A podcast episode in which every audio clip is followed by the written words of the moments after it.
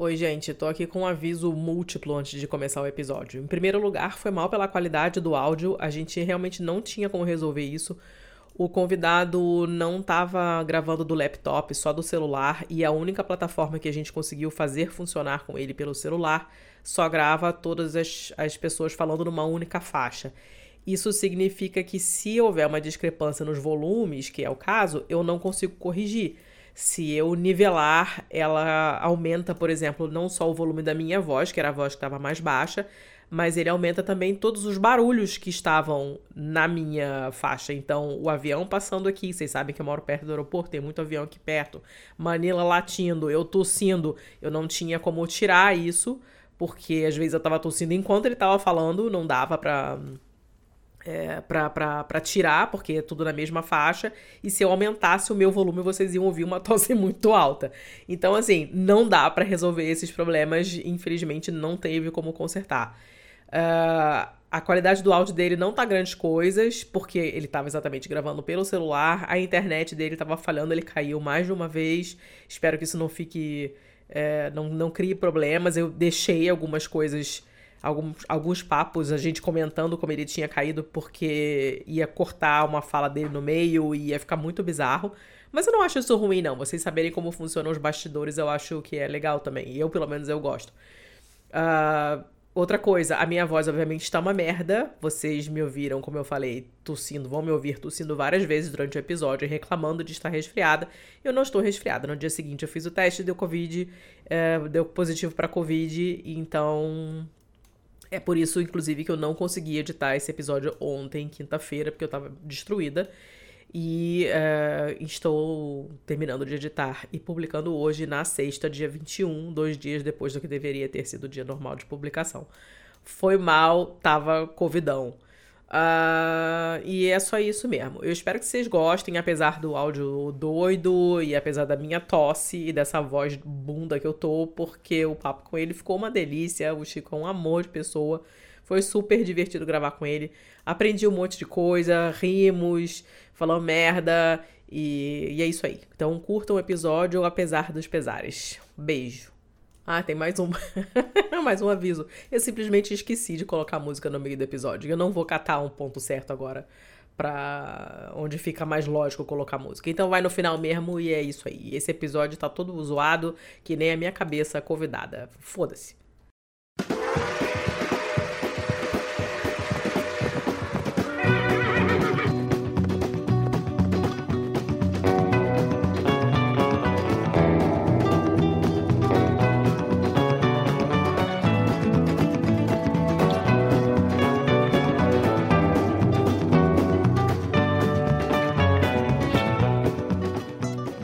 Sejam bem-vindos e sejam bem-vindas, pistoleiros e pistoleiras, ao episódio do Pistolando número 171. Eu sei que não pareço, porque minha voz já foi melhor do que isso, mas eu ainda sou a Letícia Dacker na versão muito resfriada.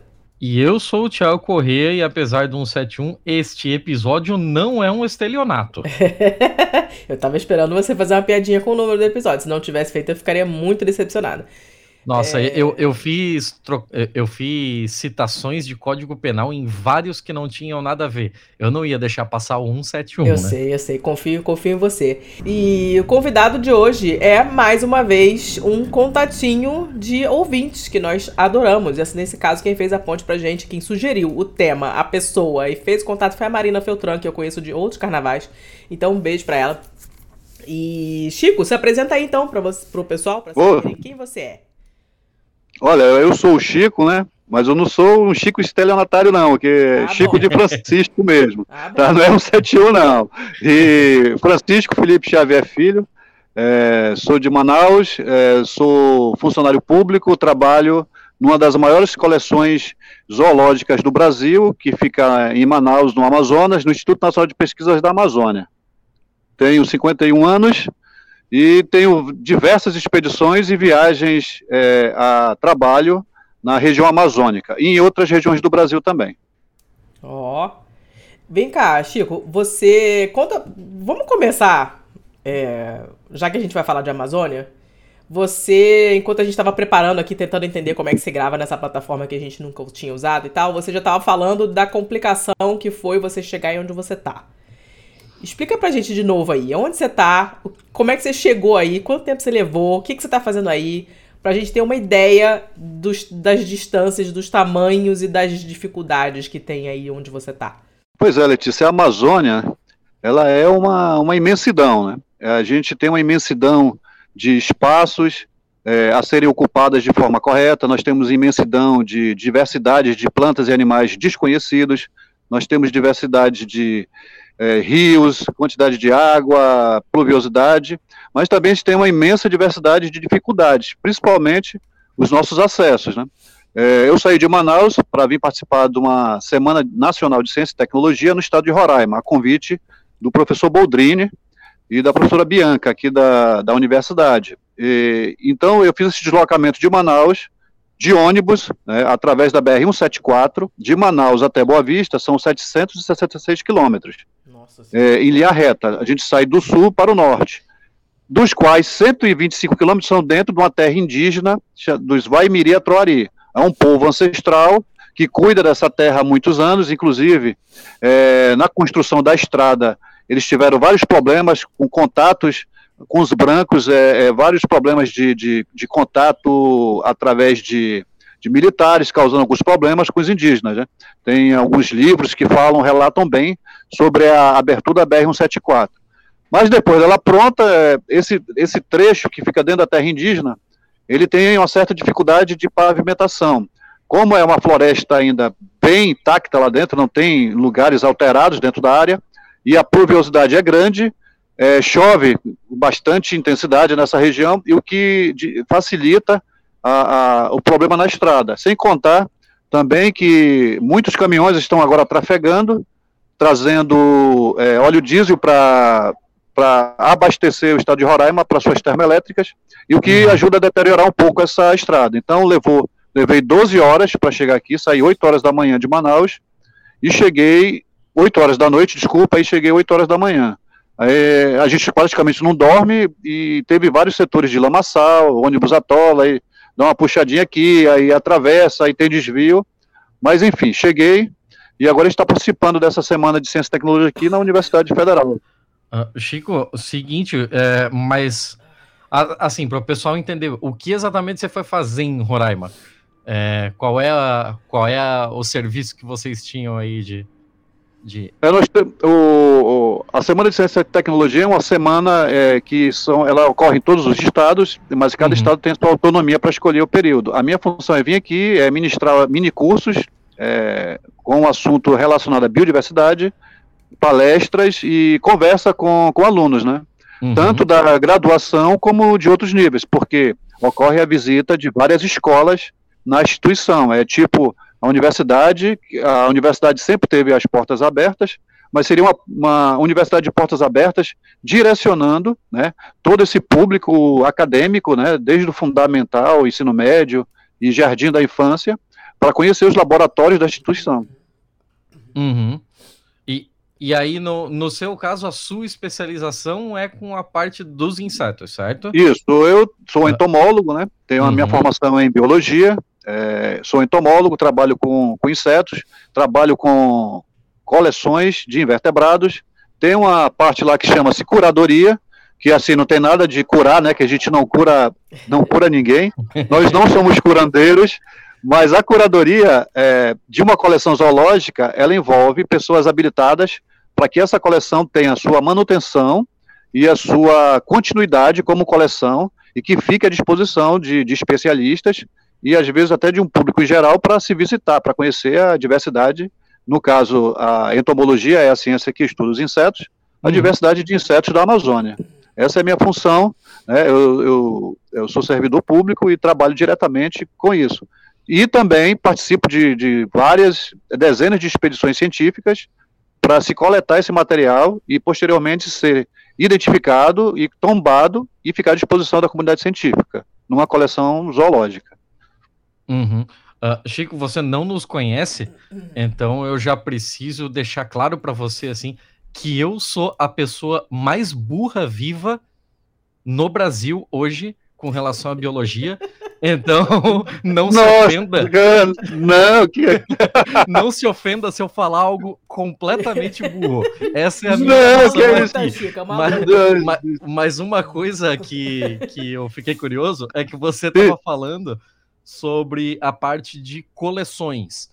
Então, assim, do que se trata exatamente essas coleções? O que uma pessoa especializada em coleções faz, assim, ó. Tipo, você tem que. É, você parte da, daquela parte de catalogar mesmo, de fazer a parte de taxonomia, ou é mais aquele negócio de ah, é, esse exemplar aqui é mais raro e é mais interessante de eu ter que ter que armazenar, guardar, sei lá. É, em compensação, se, sei lá, se eu tiver um espaço limitado, se eu tiver recursos limitados para armazenar todos, esses aqui são os que eu posso deixar e jogar fora, talvez, sabe? Não, não sei como funciona. Não, fora não, não joga fora, tá doido.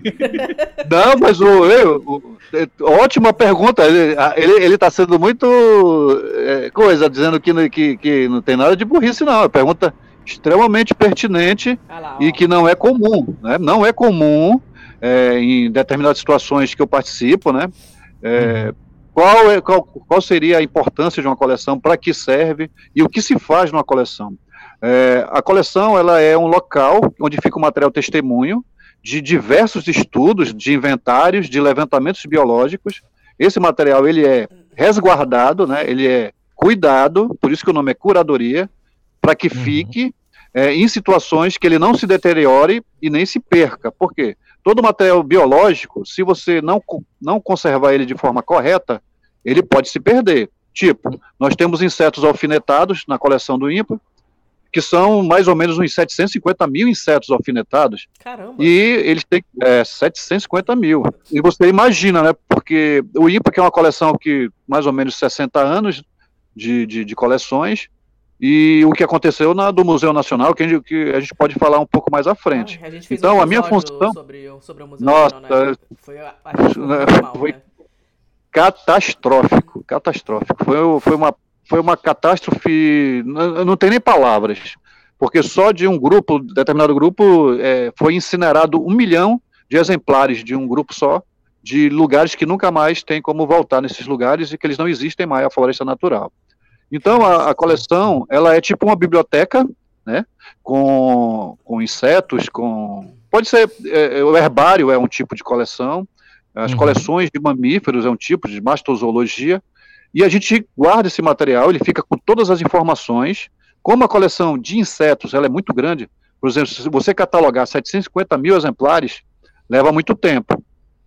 E nós temos é, é, material em álcool, que é mais ou menos 5 milhões de exemplares, que a gente não vai conseguir estudar isso rapidamente, vai levar uns 200 anos, tendo especialistas, como você falou, cara, você é bom, hein? Os taxônomos. Os taxônomos são os cientistas, pesquisadores que, que têm essa capacidade, autonomia e, vamos dizer, estudo para é, dar o nome, batizar um determinado inseto ou uma planta desconhecida já nós temos lá um, um, várias espécies que são os holótipos, que é o primeiro material identificado, o primeiro inseto daquela espécie, de todos os outros que não foram é, identificados ainda, e de repente, ah, essa espécie nova, o taxônomo vai lá, faz um monte de estudos, aí ele dá uma olhadinha aqui, aí dá uma olhada na genitália, aí vê que a genitália desse não é parecida com a outra genitália, aí ele fica noites procurando em bibliografia e dá um nome novo, uma espécie nova.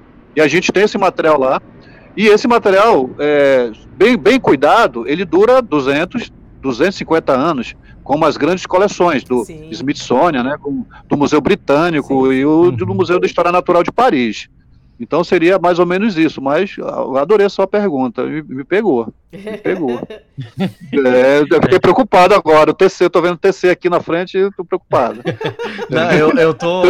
Tribunal de Contas, é o Tribunal de Contas. É, ele fica só ali verificando, né? O cara, o cara botou o dinheiro no lugar errado, ele vai lá e. Não, vai, em minha defesa, porque taxonomia é um termo que a gente também usa em TI, eu sou de TI, oh, então... ah, então... Mas, o, Mas o Chico, é porque a gente, a gente aqui, a gente alterna episódios é, com convidados, que são os episódios ímpares, como esse agora, e os episódios pares somos só eu e o Thiago ah. comentando notícias. E a gente Ótimo, olha que legal. traz muitas notícias de. A gente, como a gente fala, de bichinho, né? A gente gosta de. Eu, eu particularmente, gosto muito de ciências naturais. Então eu sempre fico muito empolgada com notícias de bichinhos. E aí, ou dinossauro, ah, ou inseto, ou fungo, que a gente adora um fungo também. E. Nossa! Eu adoro. Então o papo vai resvalando frequentemente para esse tipo de coisa. Que ouve a gente tem, já, já, tem um pouquinho de vocabulário, porque a gente comenta bastante, né? Essa coisa da, da taxonomia já apareceu inúmeras vezes por causa de bicho que foi batizado, rebatizado e descobriram que era uma coisa e não era é. outra. É um negócio bem, É, acontece, bacana. acontece. É. Ou alguém batizou o nome de um bicho que já tinha sido batizado, aí tem que voltar para fazer um estudo e depois dizer, não, ele já tem o nome dele. Aí ele volta a ser o que era anterior. Tem bicho que sai de um gênero para botar no outro. É, tem, tem toda essa estrutura. Isso é muito maneiro, Porque isso é né? importante. É, é, isso que é, é, isso é um quebra-cabeça que é um quebra-cabeça que ele muda, né? Vocês e agora com a... também, Chico? Desculpa te interromper. Sim, tem, ah. tem, tem, tem, tem, linhas de pesquisa que trabalham com genética e, e, e, e tem, de, tem aparecido muita coisa diferente. Tem uma colega nossa lá que está fazendo doutorado, que ela estuda um grupinho de insetos que são bem raros, que, nossa, ela já está, assim, viajando, né? Coletou uns bichos aqui em Roraima, aí já, esse bicho parece com um bicho coletado em Tefé. Aí ela está lá batendo cabeça, porque a, a parte da, dos, dos, estudos genéticos está demonstrando isso. E, posteriormente, é, a gente tem uma teoria que todo esse arco de Roraima até a região de Tefé poder, poderia ter sido um, uma área de, de superfície que ficava meio que interligado. De Tefé até Boa Vista são mais de 1.500 quilômetros. E com dois grandes rios, é, Rio Amazonas e o Rio Negro como barreira. Então, é, isso, que é o, isso que é o legal né, da, de, de, de biologia, dessa dinâmica. É, essas, essas histórias que a gente conta e que a, a, é, a gente ainda está represando muito. A gente precisa trazer para a sociedade essas histórias, que, esses, que essas criaturas elas existem, desmistificar é, é, aranhas que são peçonhentas, é, até mesmo serpentes, muitas serpentes são, são mortas por, por falta de conhecimento, e a nossa, o nosso trabalho também é essa parte de informar né, a comunidade. Tem pessoas que têm certa dificuldade de, de, de, de, de, assimilar esse, esse conhecimento, mas a grande parte assimila e começa a ver a, a diversidade biológica de uma forma diferente. Mas assim, mesmo, uhum. mesmo aí onde as populações teoricamente têm mais contato e têm mais experiência, rola esse, esse tipo de, de preconceito com os, com os bichinhos também? Porque, tipo, eu sou, Sim. como no Paraná se define, eu não sou paranaense, mas morei em Curitiba há muito tempo. E se chama piá de prédio, né? Que é o pessoal que é, assim, só brinca no, no, playground, né? Eu, não, é, eu nunca Joga tive... bolinha de gude no carpete. É, aí, exatamente. É, eu nunca é, tive é. experiência de, de, de, roça. Eu tenho um problema. Eu, eu acho muito maneiro natureza, mas eu quero ela não. Eu sei, na natureza. preferência. Eu não gosto de bicho vindo pra cima de mim, eu acho maravilhoso estudar, ah. leio tudo que aparece, mas eu não quero estar perto de, do, dos bichinhos, sabe? E então, assim, no meu caso, seria bem mais compreensível, porque eu de fato não tenho contato nenhum. Eu tinha contato com cigarra e, e barata voadora, entendeu? Quando eu morava no Rio. É, as baratas, as baratas voadoras, elas Aquelas são. Essas elas aí são... podem traumatizar é, o cara todo quanto, sempre. Quanto mais tu. Quanto mais tu te movimenta pro lado, parece que ela voa pro lado da, é, do movimento. Puta, ela vem igual um helicóptero, é, cara. Da puta. Elas são umas sem vergonha, merece, merece uma chinelada de vez em é, quando. Merece, merece. E uh, em, em, Curitiba você tem o lance da, daquela aranha desgraçada, aquela aranha marrom. Sim, a aranha marrom, né? Marrom, né? A Loxocteles. É, eu já eu conheci pessoalmente no ponto de ônibus uma senhora que tinha sido mordida quando era adolescente e ela ficou paraplégica, é. sabe? Fica, a fica. É, causa... é, bizarra. Mas aí, assim. É, eu acho que eu já contei acaba... isso num episódio aqui que eu acampei num lugar em que eu acordei com três delas no teto da minha barraca pelo lado Nossa. de dentro. Nossa. É por isso que. É, o, o problema da areia marrom. Se eu fosse é, presidente é... do mundo, eu proibiria o acampamento. Não, mas não pode, né? Senão, senão não ia poder sair. Que, é, é, o, o problema são, são pessoas. Tem umas pessoas aí que são piores do que as Box. Oh, Nossa, eles. Muita, muita, é, tem, tem. Às vezes bem pertinho, que dá vontade de dar uma porrada. Mas, é, falando dessa parte. falando dessa parte. É assim, a gente é, se aproximou muito delas através da ocupação né, do, dos, das áreas naturais Uhum. E vai ter um momento que alguns grupos eles vão se especializar em conviver com seres humanos. Eles, e eles convivem muito bem. Pulgas e piolhos acompanham os seres humanos desde a época das cavernas. Não tem para onde correr. E as baratas também. Alguns escorpiões, é, recentemente, recentemente que eu digo em termos de, de história é, do planeta, né, se adaptaram a viver nas cidades. Em São Paulo, o Tite o Cerrulatos é um escorpião extremamente peçonhento, que tem capacidade de causar óbitos em crianças e pessoas idosas Caraca. ou com a imunidade. É, o tissuelados é muito perigoso. E ele vive normalmente dentro dos bueiros. Às vezes você abre a tampa do bueiro, tem 150 escorpião lá. What? Por quê? Não. É, chega, chega. E o pior, às vezes encontro exemplares em décimo andar de ah, prédio. Ele vai subindo, é. Eles são, eles são extremamente. Eles estão há 400 milhões de anos na Terra. Eles são, eles são extremamente adaptados. É. A fêmea, por exemplo, se ela copular uma vez, tem determinados grupos que ela pode continuar tendo filhos, né? Produzindo prólides, independente de, de, de ter uma relação sexual Olha, com o escorpião macho. E, é. E as baratas são os alimentos dela. E ela encontrou barata na cidade em grande quantidade, e isso ah, para eles são ótimos.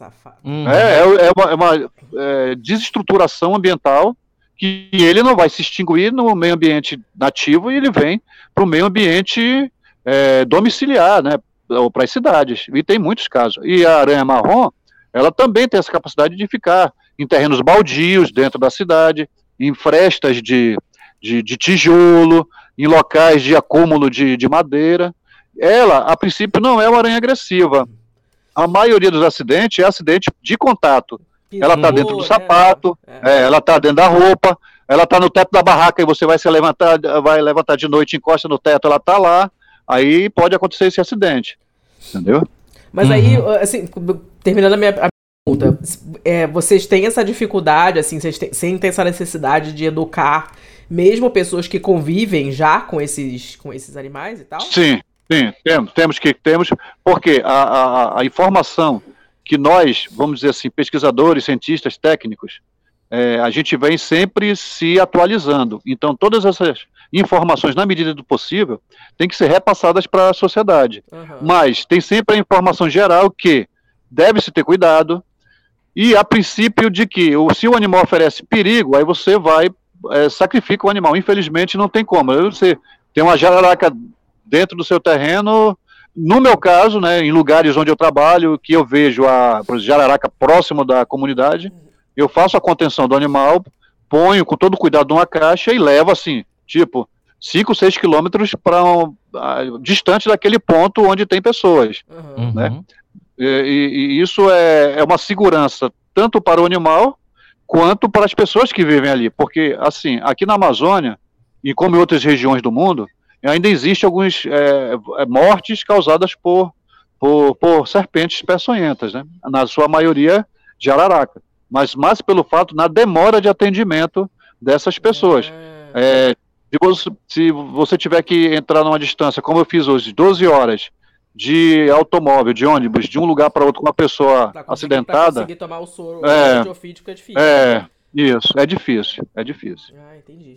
Uh, Chico, voltando um pouco para a parte, da, parte do acervo lá de vocês, é, pô, 750 mil exemplares mil. é um negócio que eu não consigo nem, nem é, cogitar quanto Quanto ah, trabalho dá deve dar? Assim, dá, é, dá trabalho. Isso você está falando em exemplares é, independentes de, de que já foram catalogados, que já foram identificados, tudo? Quanto disso já foi identificado? Quanto isso a gente já realmente conhece, assim? Olha, a gente teria, a gente fazia os censos que a, a, não tem mais como fazer, porque a demanda de, rece, de receber material é muito grande. Uhum. Mas desses 750 mil alfinetados, né? Cada um leva um alfinete individual. É tipo assim, imagine uma mosca sendo alfinetada, atravessando o alfinete do corpo dela. A gente põe ela para secar numa estufa, que ela não pode ser guardada imediatamente após a morte. Aí ela é seca, porque o esqueleto dos insetos é externo, né? Uhum. Não é interno, então ele tem que secar de dentro para fora. Ah. E nesse, em cada exemplar desse tem uma etiqueta que vai dizendo onde ele foi coletado, o país, é, município, estado, a data, o método de coleta, e o nome do coletor, por exemplo, lá no, na coleção de vertebrados do INPA, tem várias etiquetas, não de identificação, mas de localidade, de informação do inseto, com uhum. Xavier Filho, que é o Chico que vos fala. né, porque são 30 anos que eu trabalho em expedições na Amazônia, com, com, com, com coleta de insetos e também outros grupos. Né? Às vezes o animal cai na armadilha, a gente traz, por exemplo, cai um lagarto, não vou jogar fora o animal eu levo para a coleção de répteis. Uhum. E nessa, nessa situação, voltando para responder a tua pergunta, para a gente não fugir um pouco da, da, do questionamento, eu te digo que deve ter uns 150 a 250 mil insetos identificados a nível de espécie, não individuais. Por exemplo, música doméstica deve ter umas 50 espécies. Olha que música doméstica você encontra em qualquer lugar uhum. do mundo, porque ela é cosmopolita. E tem um determinado besouro, é, tipo Megazoma, que é um besouro de chifre enorme, ah, que é ocorre na Amazônia. É, deve ter uns 20 exemplares. Né? E aí cada espécie tem uma quantidade. Eu te digo que é entre 150 e 250 mil exemplares identificados a nível de espécie. E nós temos também uma coisa que a gente não conseguiu identificar, porque se você imaginar, é, a falta de taxônomos é muito grande. Ah, é, isso aí já. Isso. E essa, isso, e, e essa ausência, alguns grupos eles ficam sem ser estudados durante muitos anos, e quando a pessoa estuda, encontra um monte de espécie nova. E o que, é que a gente faz nas expedições? Antigamente, alguns grupos de pesquisa, eles trabalhavam, não, eu trabalho só com mosca, e eu vou pegar só a mosca. Hum. Só que toda aquela diversidade que, que era capturada ou que ficava naquela armadilha, eles não traziam. Isso é uma perda enorme. E a, o nosso grupo de trabalho de pesquisa no INPA, o que, que eles fazem? Nós coletamos tudo. Quando não dá para processar esse material todo, que seria alfinetar de um por um, a gente mantém em líquido, o, geralmente o álcool 70%, 80%, e lá ele fica anos. Eu tenho um material fantástico que eu estou começando a liberar por causa da pandemia, que a gente coletou aqui no estado de Roraima, no Parque Nacional do Monte Roraima, que tem um monte de coisa nova. Tem um monte de coisa nova. O material está resguardado lá, e eu entro em contato com o taxônomo especialista naquele grupo. Ah, tem um rapaz trabalhando com a Vespa. Entro em contato com ele e envio esse material para ele. Eu digo para vocês, eles ficam é, extasiados quando recebem esse material.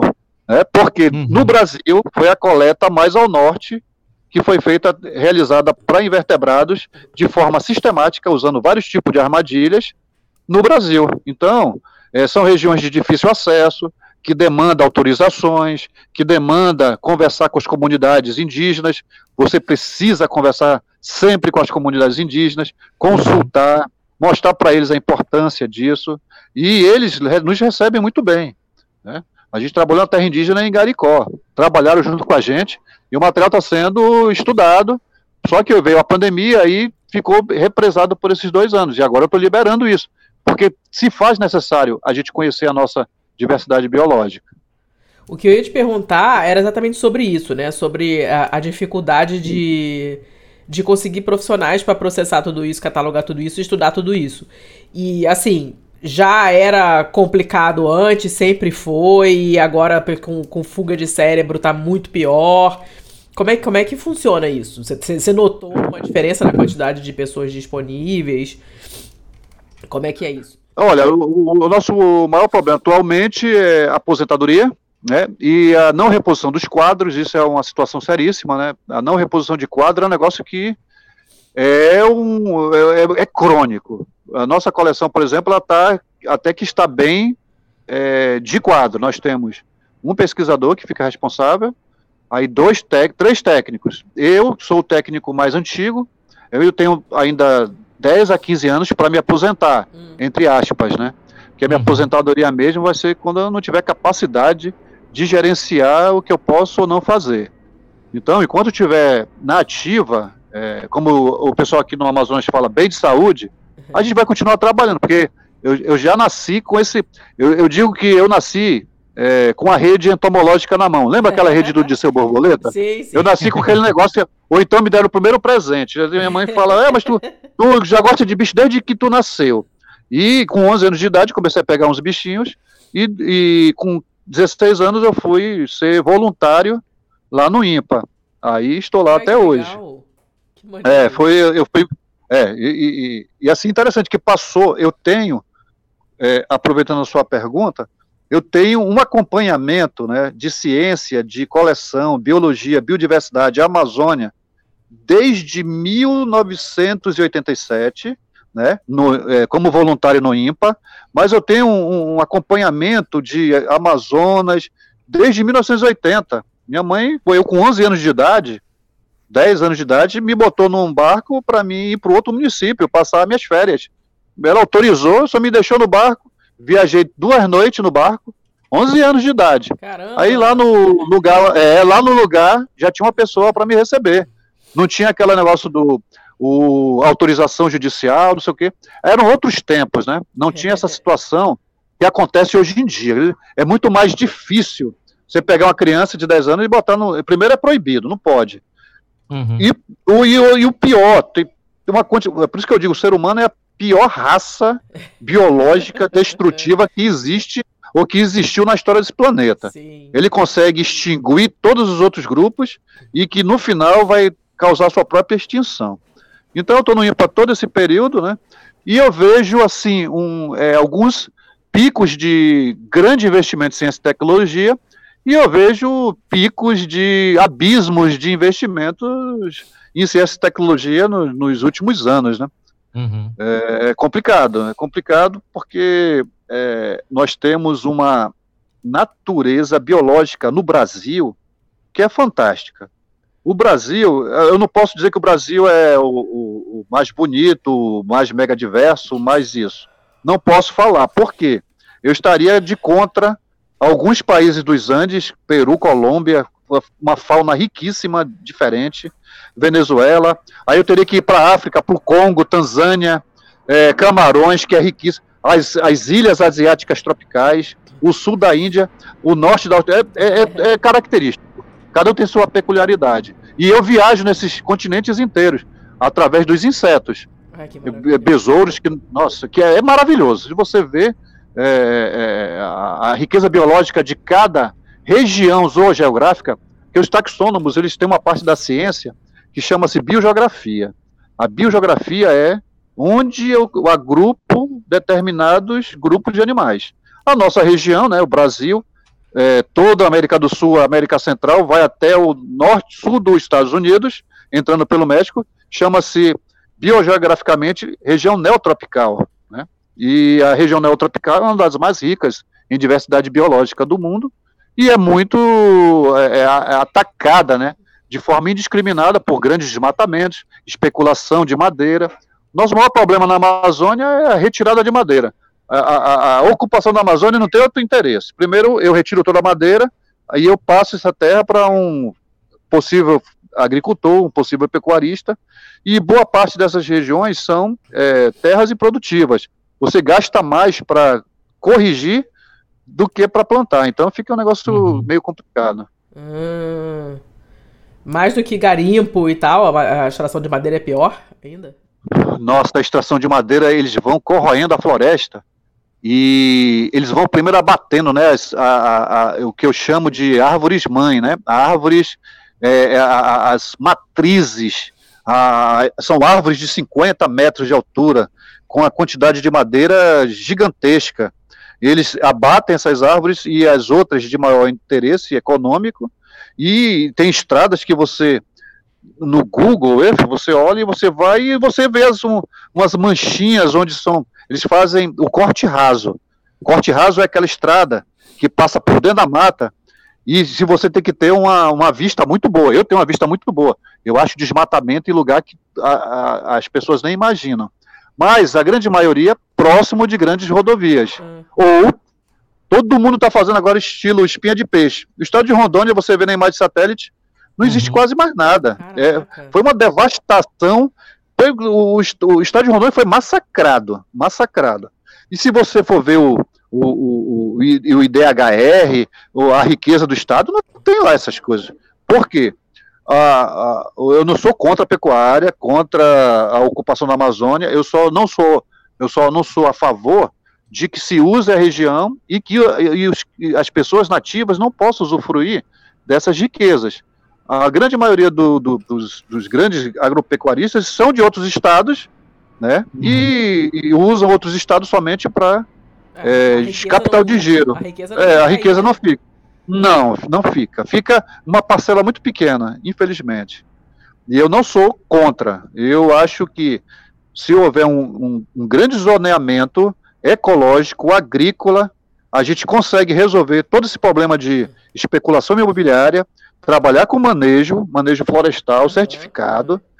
É, algumas regiões, infelizmente, não dá para fechar para garimpo, mas você tem que, tem que fazer o trabalho de garimpo de uma forma correta, com manejo, com é, é, repasse de verbas para a comunidade, com preocupação ambiental, re, é, é, remanejar essas áreas que foram destruídas, e nem toda área pode ser utilizada para garimpo, né? Mas, infelizmente, não acontece isso. Infelizmente. Porque a ilegalidade abre uma brecha chamada o não pagamento de impostos. E eu chego numa determinada área, chego com aquela promessa de ouro e dinheiro, o pequeno comerciante ele vai apoiar. Ele vai dizer, não, eu vou, vou, vou eu vou vender minha, as coisas que eu tenho na minha mercearia aqui, que ninguém compra. E o garimpo se instala ali, faz todo aquele impacto, que é um impacto grande, e acabou, exauriu, eles vão para outro lugar. Uhum. Aqui em Roraima, a 200 quilômetros onde eu estou, tem uma serra chamada Tepequém, e ficou 5 mil, uhum. 5 mil garimpeiros lá em cima, tirando diamante. Hoje não tem, é, hoje não tem nada. É mostrado como um, um, paraíso ecológico de beleza cênica, mas não é a beleza original.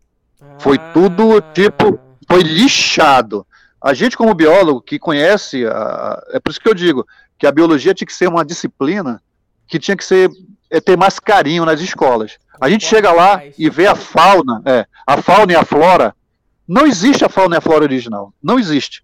Os, os, os, os seres aquáticos dos rios que tem na, na Serra do Tepequém não é mais a mesma coisa. Infelizmente, e a gente não sabe o que tinha lá. Mas como foi descoberto diamante, até o Getúlio Vargas veio aqui, abriram uma pista de pouso em cima de uma serra. É uma história bem interessante. Cacete. É, porra, fuderam a porra toda lá, meu irmão. Tem, tem nada não. E o que tem lá é bem profundo, né? Teria que ser empresas com mecanizadas de, de com grande investimento. Infelizmente. É, a gente tira tudo que está flor da pele.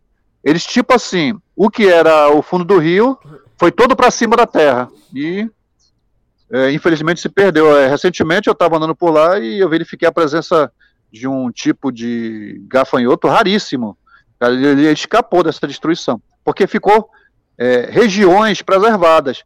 Esse é o segredo: você preservar regiões, hum. criar grandes bolsões de floresta natural, ambientes. Não, a gente não pode só falar em floresta. A floresta com árvores gigantescas, centenárias. Rapaz, aqui em Roraima tem uma, uma fitofisionomia chamada lavrado, que é riquíssimo. Tem animais que a gente nem sabe o que tem lá. É, à noite, o lavrado é um espetáculo para insetos, para aranhas, escorpiões. Você não ia gostar de ir lá, porque. Não. Letícia. é, não ia gostar. Eu fico muito feliz é. de saber que existe, quero saber mais sobre é, isso, mas eu não quero falar. Não mas, não, mas eu vou te fazer um convite. Que no dia que tu vir no Brasil, e, é, for lá em Manaus, eu vou te convidar para fazer uma caminhada lá no, numa reserva que a gente tem. Socorro. Não, mas é assim, Letícia é tranquila, não, não, não tem perigo nenhum. É, é uma floresta preservada, mas com toques de urbanidade. Então, você vai ter é, essa. Como agora veio um grupo de pessoas de vários países, e eles vinham com esse. Alguns, não são todos, alguns são, nossa, totalmente negligentes com eles mesmos. Senta a bunda em qualquer lugar, não vê se tem cobra, e isso tem. Eu fui lá, eu fui monitorar, eu não estava com eles, mas eu fui monitorar. Como é uma reserva nossa, é dever meu, como funcionário, zelar pela integridade física de todos que vão fazer um trabalho de campo numa reserva nossa que ah, se chama Adolfo Duque. Olha aí. E, e eu estava fazendo um outro trabalho, inclusive com a minha filha, né, a Fernanda, que tem 20 anos e, e, e também foi para esse caminho obscuro, problemático e sem futuro da biologia, mas eu incentivo ela, eu incentivo, né? E ela estava lá para a gente fazer um trabalho de observação, de observação de mariposas, né? A gente põe uma lâmpada, as mariposas vêm e eu fotografo para fazer um banco de imagem. Aí tava essa. Tinha umas 17 pessoas lá. E eu comecei a conversar, né? Quer dizer, conversar não, que eu sou. que nem é, is not very good meu, my English. It's very good. My English eu falava, eles entendiam, né? Mas tinha o pessoal que falava inglês bem aí. Então, o que eu, é, várias pessoas tinham o verdadeiro terror de ficar num, numa floresta, né, à noite. E a gente fez uma atividade que eu levei eles para um lugar mais tranquilo, com segurança, e eles puderam sentar ali, botar o seu pano no chão, o seu, a sua, o seu plástico, a sua lona, e eles ficaram duas horas e meia ali meditando, né, no meio da floresta, só escutando, né, grilos, sapos, cigarros, vários pássaros noturnos. E quando eles voltaram, cada um deu a sua explicação. Aí, sério, eu precisava do tradutor, né? Nossa, se você vê, assim, deixa a gente emocionado, né? Eu sou um cara muito duro, né? Mas aí tira lágrimas, né? Sabe, aquele, aquele, aquelas informações que eles falaram, né? Que, que mostraram, né? E a gente fica muito satisfeito em ter participado dessa atividade sem, sem ter nem sido convidado. Eu, eu me autoconvidei e acabei ficando. Ah, isso é legal, cara. Mas, assim, eu super entendo essa coisa de, de, de ficar emocionado, porque eu tive no, no Parque das Sequoias, nos Estados Unidos, e você pode ver todas as fotografias do mundo, mas quando você chega e vê uma de verdade, ah, você, você, é você fica, cara. É arrep... Eu, eu, eu já me arrepio. no chão, assim, pra chorar. Eu é... precisei sentar no Ei. chão. Porque você não é, acredita é, no que é, você está vendo. É surreal. A grandiosidade. É o General Sherman, uma das maiores do mundo. Sim. Que, nossa, é, é, é, nossa, aquilo lá é. E, e, você imagina que poderia ter maior quando da ocupação do, do, do, do, do continente lá do, dos Estados Unidos, imagino que poderia ter coisa maior. Mas que grande parte das, da, das florestas sequoias foram abatidas, né? Para essa situação de colonização. Sim. Mas quando você fala de sequoia, é, quem conhece, nossa, fica, fica em êxtase. É um sonho é um sonho esse, eu conhecer essa é, é uma região dessa, uma, uma floresta temperada, né, com as características próprias. É, dizem que ah, tem pouca diversidade biológica. Não, tem a sua diversidade biológica de acordo com a sua a sua fisionomia climática. É, é fantástico, é, é arrepiante. É, é Você olhar para uma árvore de 80, 90 metros de altura, Sim. nossa. Não, é, é muito chocante mesmo. E apesar de ser uma floresta né? Que parece mesmo muito arrumadinha, né? Ela é muito diferente do que a gente é, do que a gente sabe que são as florestas de clima mais quente, que são meio zoneadas, né? Tem muita coisa crescendo Isso. no chão, muita coisa pendurada. Isso, pó, é diversidade, é. Todo mundo disputando o sol. É uma zona, é. E, e lá não, é, parece é muito arrumadinho, é. então é muito, é, na verdade. É uma floresta organizada. É, ela é esquisita, é, é, é uma floresta, graça, é. talvez, né? Porque você olha. É. Mas mesmo assim, pelo tamanho mesmo da árvore e pelo pela Nossa, mesmo, aquela, aquele tronco que parece feito de plástico, gigantesco, aquela Nossa, linda vermelha. Olha só. É um negócio muito, eu fiquei muito, muito emocionada. Isso foi um dos momentos top da minha vida, assim. Sabe? Nossa, eu, foi, foi eu, eu, imagino. Foi foda. Porque quando eu vejo um negócio desse assim, uma criatura, um bicho, eu já fico emocionado de ver. É, Imagine ver um, um, um, ser desse que é o maior ser do mundo uma sequoia tem um exemplar de 110 metros de altura. Uhum, uhum. Nossa, que, que, coisa fantástica. Quantos, é, sei lá, dezenas de anos, centenas ou milhar, dois mil, três mil, quatro mil, cinco mil anos, não tem um negócio desse, é, né? Porque é foda, né? É para se desenvolver é fantástico, é né? Que, é o, retorna ao que você falou, né? Da biologia ter que ser tratada com um pouco mais de carinho nas escolas, porque eu acho que a gente de fato não tem esse tipo de de ensino, né? A gente fica muito na coisa técnica. Como tudo no Brasil, a gente fica se preparando para o vestibular, então fica decorando aquele monte de coisa e aprendendo um monte de coisa sem ter um contexto. Então eu acho que de fato falta um, uma dar a matéria, é. né, pra, de maneira a inculcar na cabeça das pessoas que isso é uma coisa foda e que tem uma majestade é. nessas na, na, nas coisas da natureza que se você parar pra olhar, você a tua cabeça explode, né? É, é muito complexo, é uma dinâmica complexa demais. O, o que eu digo, assim, por exemplo, é, eu, eu gosto dessa, desse corpo a corpo com, com os alunos de, de todo o ensino. Eu não tenho problema nenhum de falar com nenhum tipo de aluno. Desde eu sento com crianças de dois, três, quatro anos, aí eu falo aquela linguagem que eles, alguns não têm medo, os outros já têm um certo receio, né? Uhum. E o pessoal fundamental, ensino médio, a graduação. Eu gosto muito do pessoal fundamental e médio. Eles têm uma visão assim muito, sabe, ativa. São, deve ser os hormônios, né? Muito ativa, muito.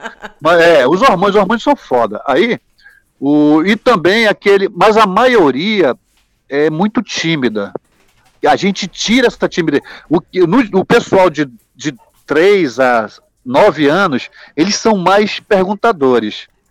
O pessoal do, de, de, adolescente, de 14 a 18, é muito calado. Então, você tem que forçar. Ah, sei e, muito é, Tem que forçar, é. é. é. Tem que forçar. Ei, olha, é assim e tal. É, para esse assunto. Porque eu digo, o Brasil, o, o, o, preparo educacional do Brasil é muito é, é, é, muito difícil. O preparo educação no Brasil, ele tem regiões, ele é regionalizado, com as características próprias de cada região, e é complicado. E a, até mesmo aqui na Amazônia, ainda é pior ainda pelas distâncias. É, tem crianças que eu tive agora na semana, com três semanas, no lugar que eu, a criança não estudava. Tá com nove anos, dez anos e não estuda, nunca estudou. Não sabe ler nem escrever. É, existe muito. Existe muito. Infelizmente, eu, eu tento falar. Olha, olha a especialidade dele: sair com o pai para caçar capivara.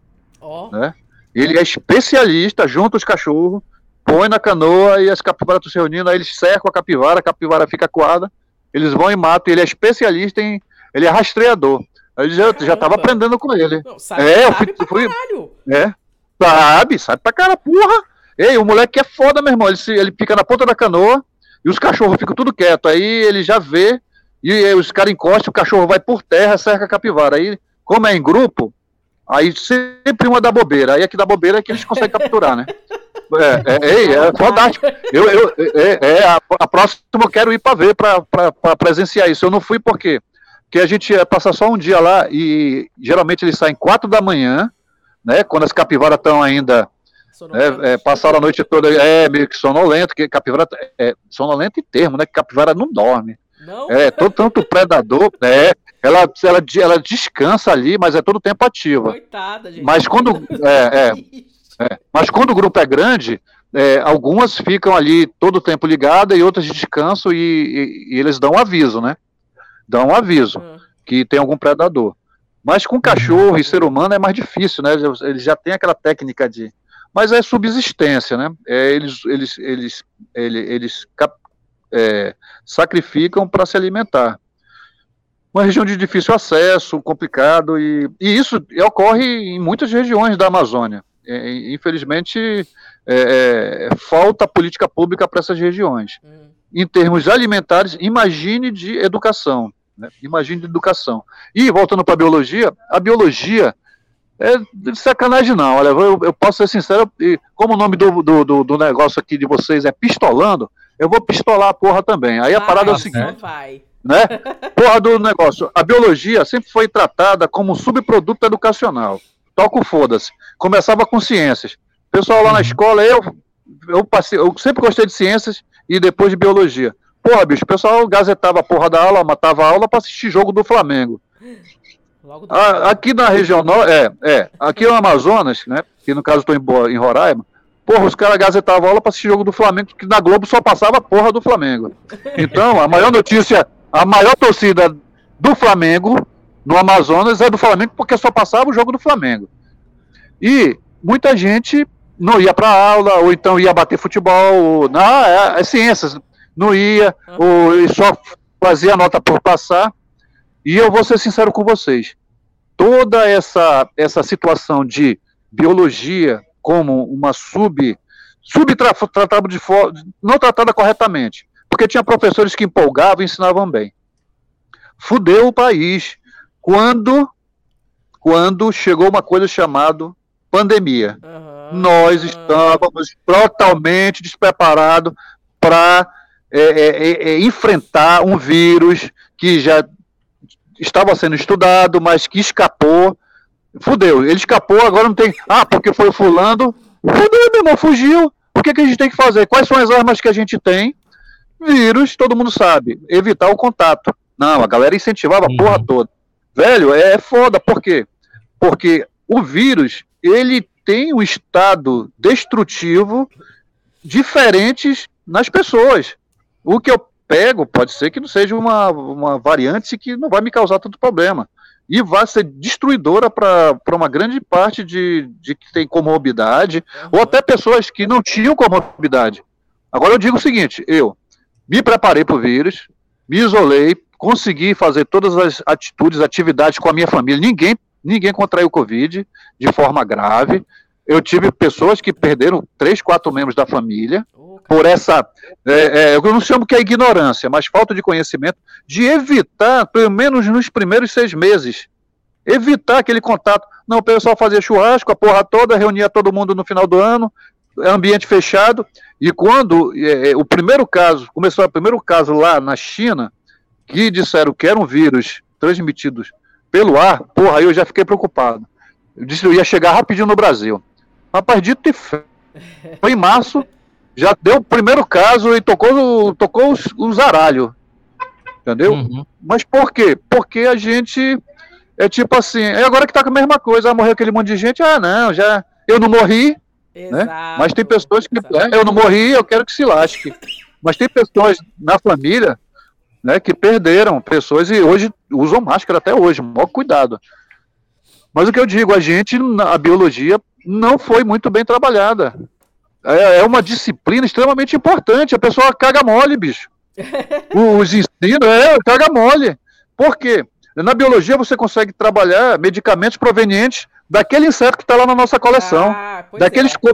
daquele escorpião que está do bueiro lá em São Paulo. Uhum. Entendeu? da cobra planta, que. É, das quantas, e as pessoas não têm Dos fungos que dos fungos que você gosta tanto, que é uma riqueza nossa. Fungo tem cada coisa maravilhosa. Eu tenho uma paixão pelos fungos que Aí, eles ó. transformam as, insetos em zumbis. Entendeu? É eu tenho algumas fotos de. É, ele controla o corpo do animal lá. Eu queria que tivesse um fungo desse para controlar certos políticos. Assim, Pô, então né? Te controla e. matasse logo, você quer saber? Não, mas assim, para levar, assim, para fazer ele se desguiar e pular do abismo. Mas Aí tudo é bom, bem. É é, a gente não. É, a gente não pode desejar mal ao próximo. Eu, eu, eu não sou muito religioso. Aqui tem isso não. Eu não sou muito religioso. Que se foda, né? Aí, mas é assim, o, o, o, eu não desejo mal ao próximo, eu sou muito religioso, apesar de não ter uma religião que eu diga que eu posso seguir. Minha religião é. Rapaz, é, eu sou os espíritos da floresta, porque ah. quando você está numa floresta sozinho, nossa, bicho, aí, a maioria se aterroriza, fica desesperada. Eu fico na, numa tranquilidade. Eu já me perdi em mata, já nunca dormi, ah. nunca dormi perdido em floresta, ah. porque eu sempre fui preparado para não acontecer isso. Eu nunca fui uhum. descuidado com a minha segurança e com a segurança com as pessoas que participam de um trabalho numa floresta comigo, porque a segurança ela é primordial. Às vezes as pessoas me consideram uma pessoa chata, eu digo que chata é, é outra coisa, mas que eu quero que você saia da sua casa e volte da sua casa do jeito que você veio. Algumas às vezes voltam com malária e tal, mas aí não é culpa minha, né? Malária, a malária tá lá na floresta, o anófeles, ou o transmissor tá lá numa boa, a gente vai lá encher o saco dos caras. E aí, meu amigo, é, é, é, aí a, é, é, é, é, por exemplo, eu peguei duas malárias, duas leishmaniose e, e outras doenças que eu nem sei o que é. E a Covid, se eu peguei, não fez um impacto tão grande. Hum. Eu posso dizer que é uma resistência, assim, a primeira leishmaniose que eu peguei, eu tomei 45 injeções e a segunda só três. Pronto. Fechou. 45 que... injeções? É, é, isso porque o meu organismo reagiu rápido. A leishmaniose é uma doença transmitida por um mosquito que aí no sul, no sul do Brasil chamam de mosquito palha. Aqui na Amazônia chama de tatuqueira, porque ele fica no buraco, ele, o mosquito bora no buraco do tatu. Ah. O tatu e alguns animais selvagens, eles têm leishmaniose, mas não apresentam sintomas. Eles são os hospedeiros.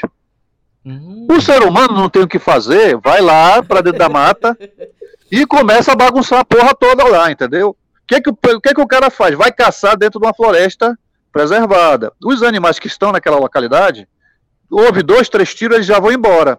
O mosquito, ele é bem pequenininho e a capacidade dele de voo é pouca. Bicho, se não tem animal para se alimentar e o ser humano está perturbando ele lá, ele vai lá pica o ser humano, ele precisa de se alimentar. E são as fêmeas. Se a fêmea estiver contaminada por esse parasita, o ser humano contrai o parasita. Só que no ser humano aparecem os sintomas, que é uma ferida que não cicatriza. Né? Ela pode até cicatrizar se o teu sistema imunológico foi uma coisa. Ih, tá ouvindo ele, Thiago? Ih, alô, alô, não. É, fodástico. Opa. É. Opa. Você sumiu, voltou? Sumiu, é, a gente deu. Teve um ah, pequeno tá, tá. soluço tá. aqui. É, né, é o cabo de fibra ótica que tá vindo lá do. do, do... outra oportunidade eu falo para vocês só sobre cabo de fibra ótica aqui. De vez em quando cai uma árvore, ou então o cara não tem o que fazer, faz uma queimada no terreno dele, aí pega fogo a porra toda e queima o cabo. Ah, aí os caras vão ter que consertar. É, é, acontece isso. Não, mas aí vai ficar difícil para falar com vocês se queima esse cabo hoje. Aí a gente deixa para queimar no outro dia. Aí, deixa para queimar. A gente, a gente termina a conversa de hoje e deixa para tocar fogo no outro dia. Aí também o pessoal lá em Manaus vai ficar doido. Ó, partiu de novo? Não, então, não, tá gente, tá tudo, é, aí, tá tudo aí. É, voltando ao que eu falo demais, vocês têm que me cortar aí. Senão eu vou passar o. Vou passar cacete aqui. Tiago, Imagina, é, coisa. coisa. A, a, gente convida as pessoas para elas virem falar mesmo, assim. É, a ideia é a gente, a gente absorver o máximo possível, assim. Então, oh, que bacana. Não, não, se incomode com isso, imagina. Inclusive, oh, se precisar, é, vem outras vezes. Não, vou ouvir, não, não, porque... Ei, não. muito. Não, eu vou agradecer o convite de novo para até falar de, eh, de assuntos mais pontuais. Porque hoje está assim, é o primeiro contato, o primeiro encontro, a gente teve essa dificuldade de. Sabe como é que é, né? Ah, agora o que me deixou mais é, feliz, sobre, o senhor deixou o seu coordenador feliz, seu TC. É que o senhor falou de taxonomia. Isso, é muito, isso me deixou extremamente feliz. É, tem a estratégia, a estratégia né, é, do árabe. Aí o senhor me deixou o seu coordenador feliz. Eu nunca imaginei espero que no, no, no, podcast, que eu tenho até dificuldade de falar podcast, é, que alguém que não entende de nada de biologia falasse taxonomia. Primeira vez. Nossa, eu fiquei. Não, eu, eu, eu, eu, eu não fiquei emocionado a ponto de lagrimar, mas. Quase. É, eu, eu, lagrimei, eu lagrimei um pouco das sequoias, porque é arrepiante. É arrepiante. Mas. É, é arrepiante. Só quem foi lá que sabe. Né? Mas, mas e... me diz uma coisa, é, você falou ali sobre o contato que vocês têm com os próprios povos originários, né, que, que são quem cuida daquela terra no dia a dia mesmo, que vocês vão lá para fazer as coletas e tal. E você também falou da, das suas posições aí enquanto é, a fazer a exploração da região, de conseguir conciliar com, com a, a, exploração agropecuária e tal. É, como é que é hoje em dia ou você sentiu ao longo do tempo uma mudança de mentalidade dos povos originários com relação a esse tipo de exploração? Sim, sim. É, Existe dezenas de, dezenas de etnias, né? Eu não falo assim em termos só de Amazônia, vamos falar em termos de Brasil. Dezenas uhum. de etnias. A Amazônia é o local onde tem a, a maior quantidade né, de, de populações eticamente diferenciadas. Porque, como a Amazônia foi colonizada é, posteriormente à região sudeste, né, é, ninguém, não, não podemos afirmar que a Amazônia poderia ter mais uma riqueza étnica indígena do que outras regiões do Brasil. Muitas etnias foram totalmente exterminadas no contato com o homem branco. O que, eu, o, que eu, o que eu venho observando nesses meus anos de trabalho é que algumas comunidades, antigamente, eram muito mais fechadas, né? Uhum. E hoje elas estão mais é, acessíveis para é, estudos de turismo nas suas comunidades, para estudo de levantamentos e inventários biológicos nas suas comunidades, e antigamente tinha essa certa dificuldade. O, o próprio indígena ele começou a sentir que ele não pode ficar totalmente isolado. Ele não pode. Uhum. Ele não só não pode, na minha opinião, ele não deve ele tem que usufruir o, o território dele, sempre resguardando os seus territórios ancestrais de caça e territórios de espiritual, religiosidade, que esse uhum. aí eles têm que manter totalmente fora do, do, do, vamos dizer assim, do homem branco, porque não existe homem branco, preto, indígena, somos, a gente, o DNA, tudo é o mesmo, tudo é o mesmo.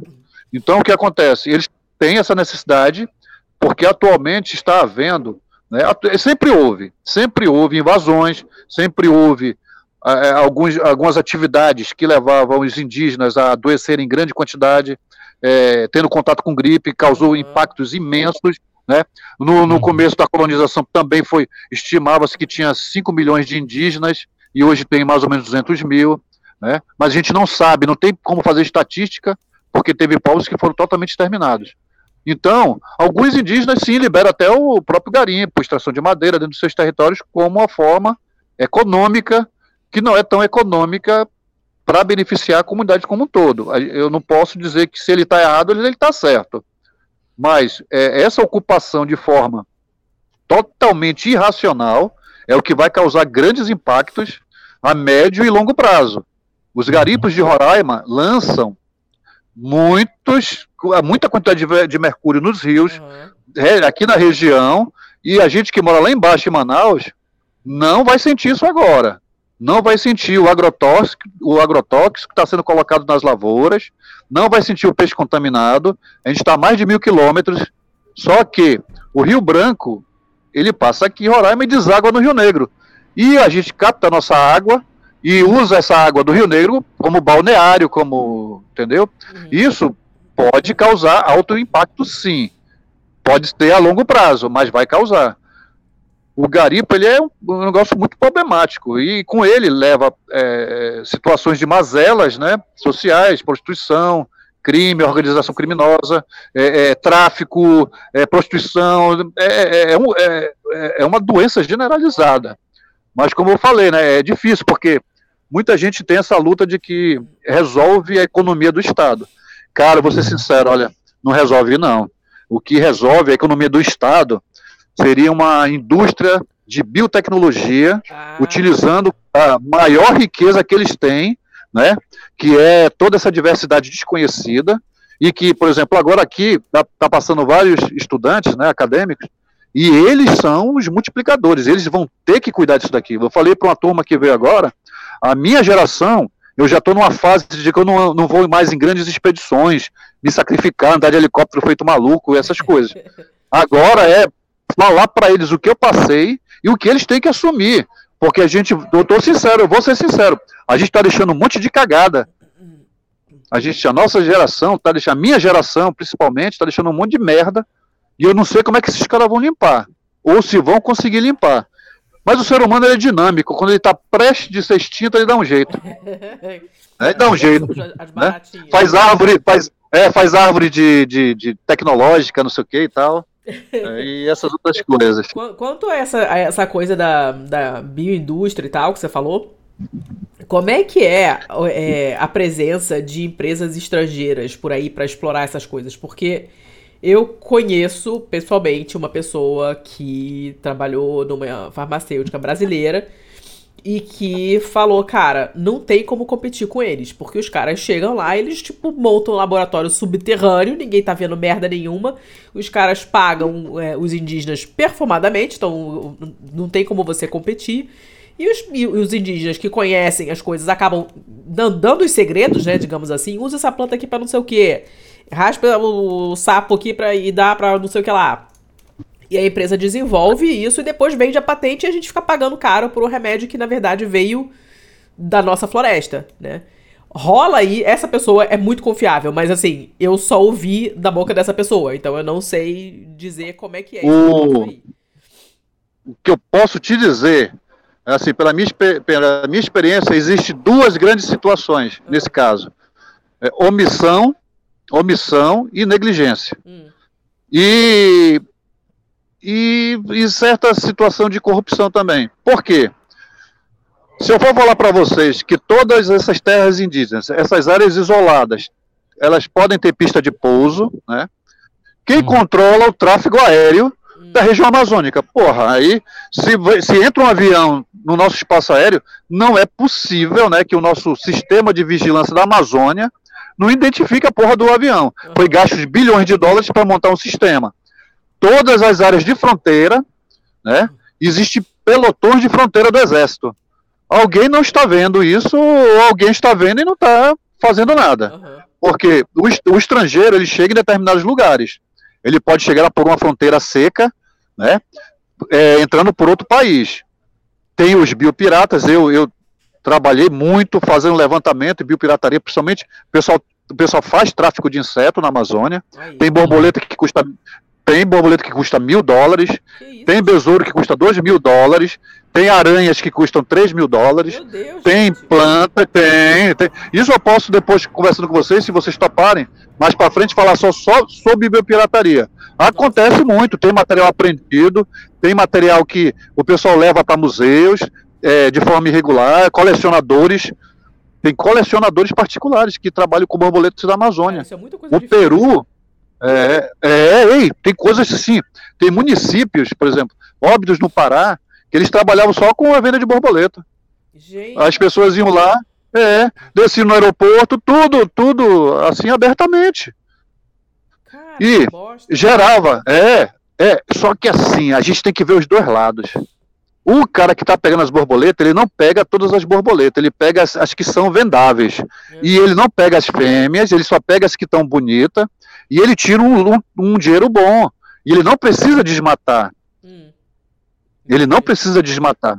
Só como não tem legislação e não tem uma política, o que é o problema? É isso que eu falo, é o zoneamento ecológico, agrícola, pecuário e mineral da região amazônica resolve toda essa porra toda aí.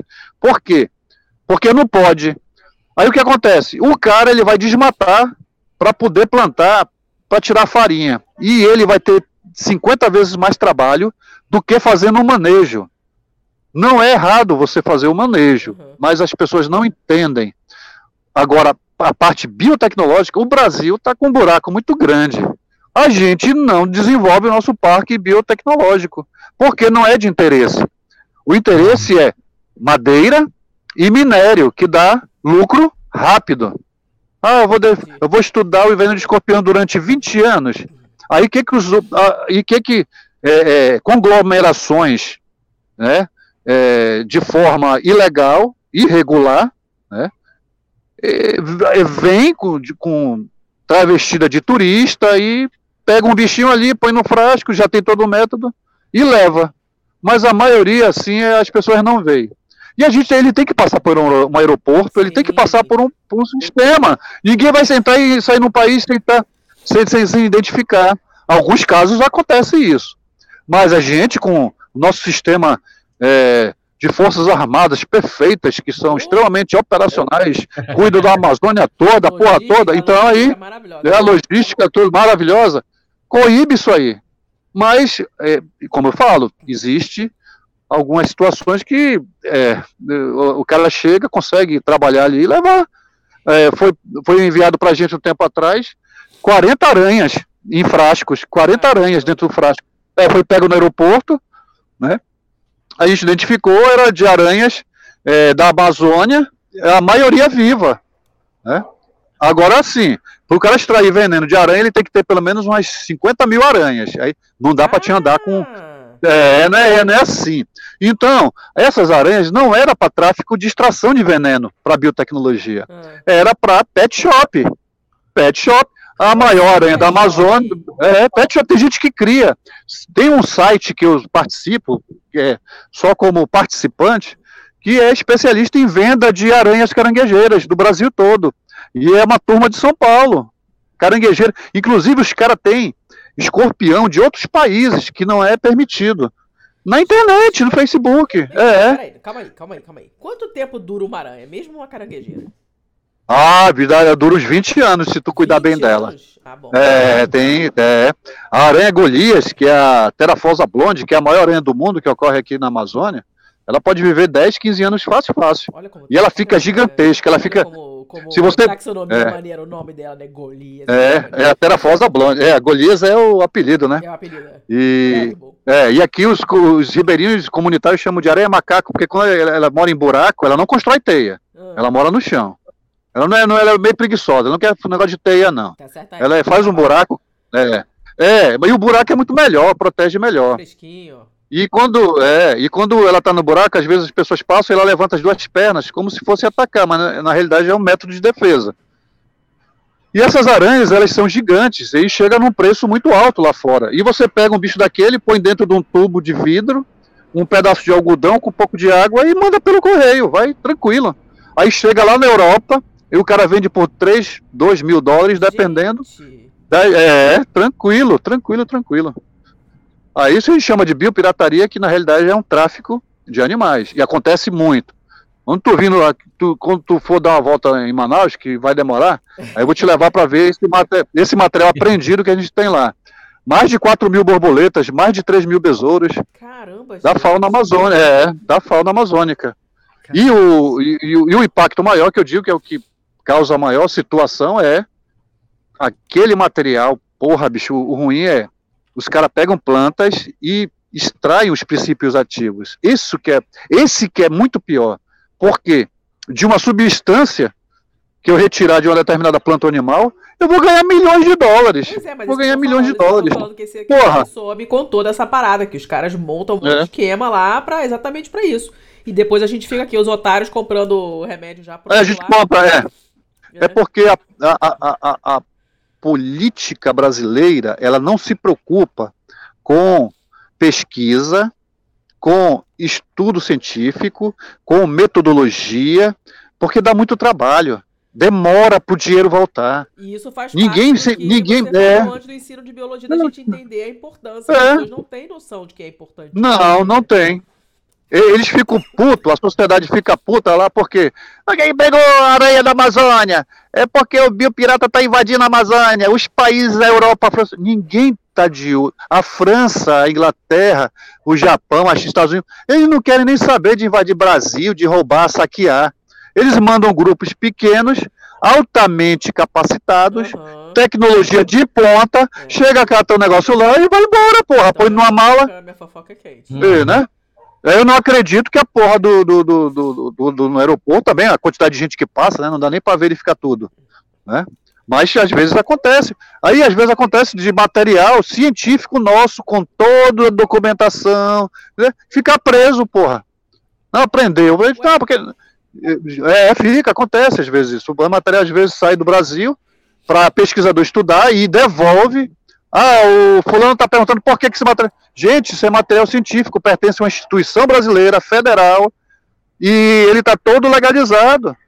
Antigamente tinha muito disso. Hum. Volto a falar, a porra do conhecimento. Os caras não estudam, mano. Não estuda legislação. Uhum. Só vê aquela. Ah, o cara da Polícia Rodoviária Federal pegou o negócio. Ah, pois é, né? E eles conversam, pô, esse pessoal até que conversa bem, Polícia Federal conversa, né? E a gente agora tem um link mais facilitado, que a gente, nós não somos os traficantes. Pelo contrário, se não fosse a gente, a gente não sabia o que, era traficado. E os quantos milhões de dólares o Brasil perde todos os anos. Ai, ah, ei, a gente, eu, eu, vou ser sincero, eu, eu fico indignado é, de ver tudo isso saindo, né? de forma às vezes ilícita, né? E a gente nem. Só para te dar uma ideia, hum. tem um município aqui no Amazonas chamado Barcelos, os caras têm um peixe que é chamado cardinal.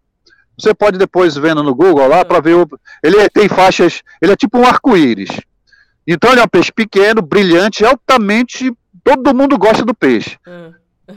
Os japoneses não conseguiram é, reproduzir em cativeiro sai 4 milhões de cardinais por ano do Amazonas. Não, Chico, 4, 4 milhões? milhões. É, 4 milhões de cardinais por ano. Por ano. Mais de 10 a 20% morre. Porra. 10 a 20% morre. É. O, o, o, e o mais foda não é nem isso, cara. Eu fui lá onde os caras pegam o cardinal. Dentro do.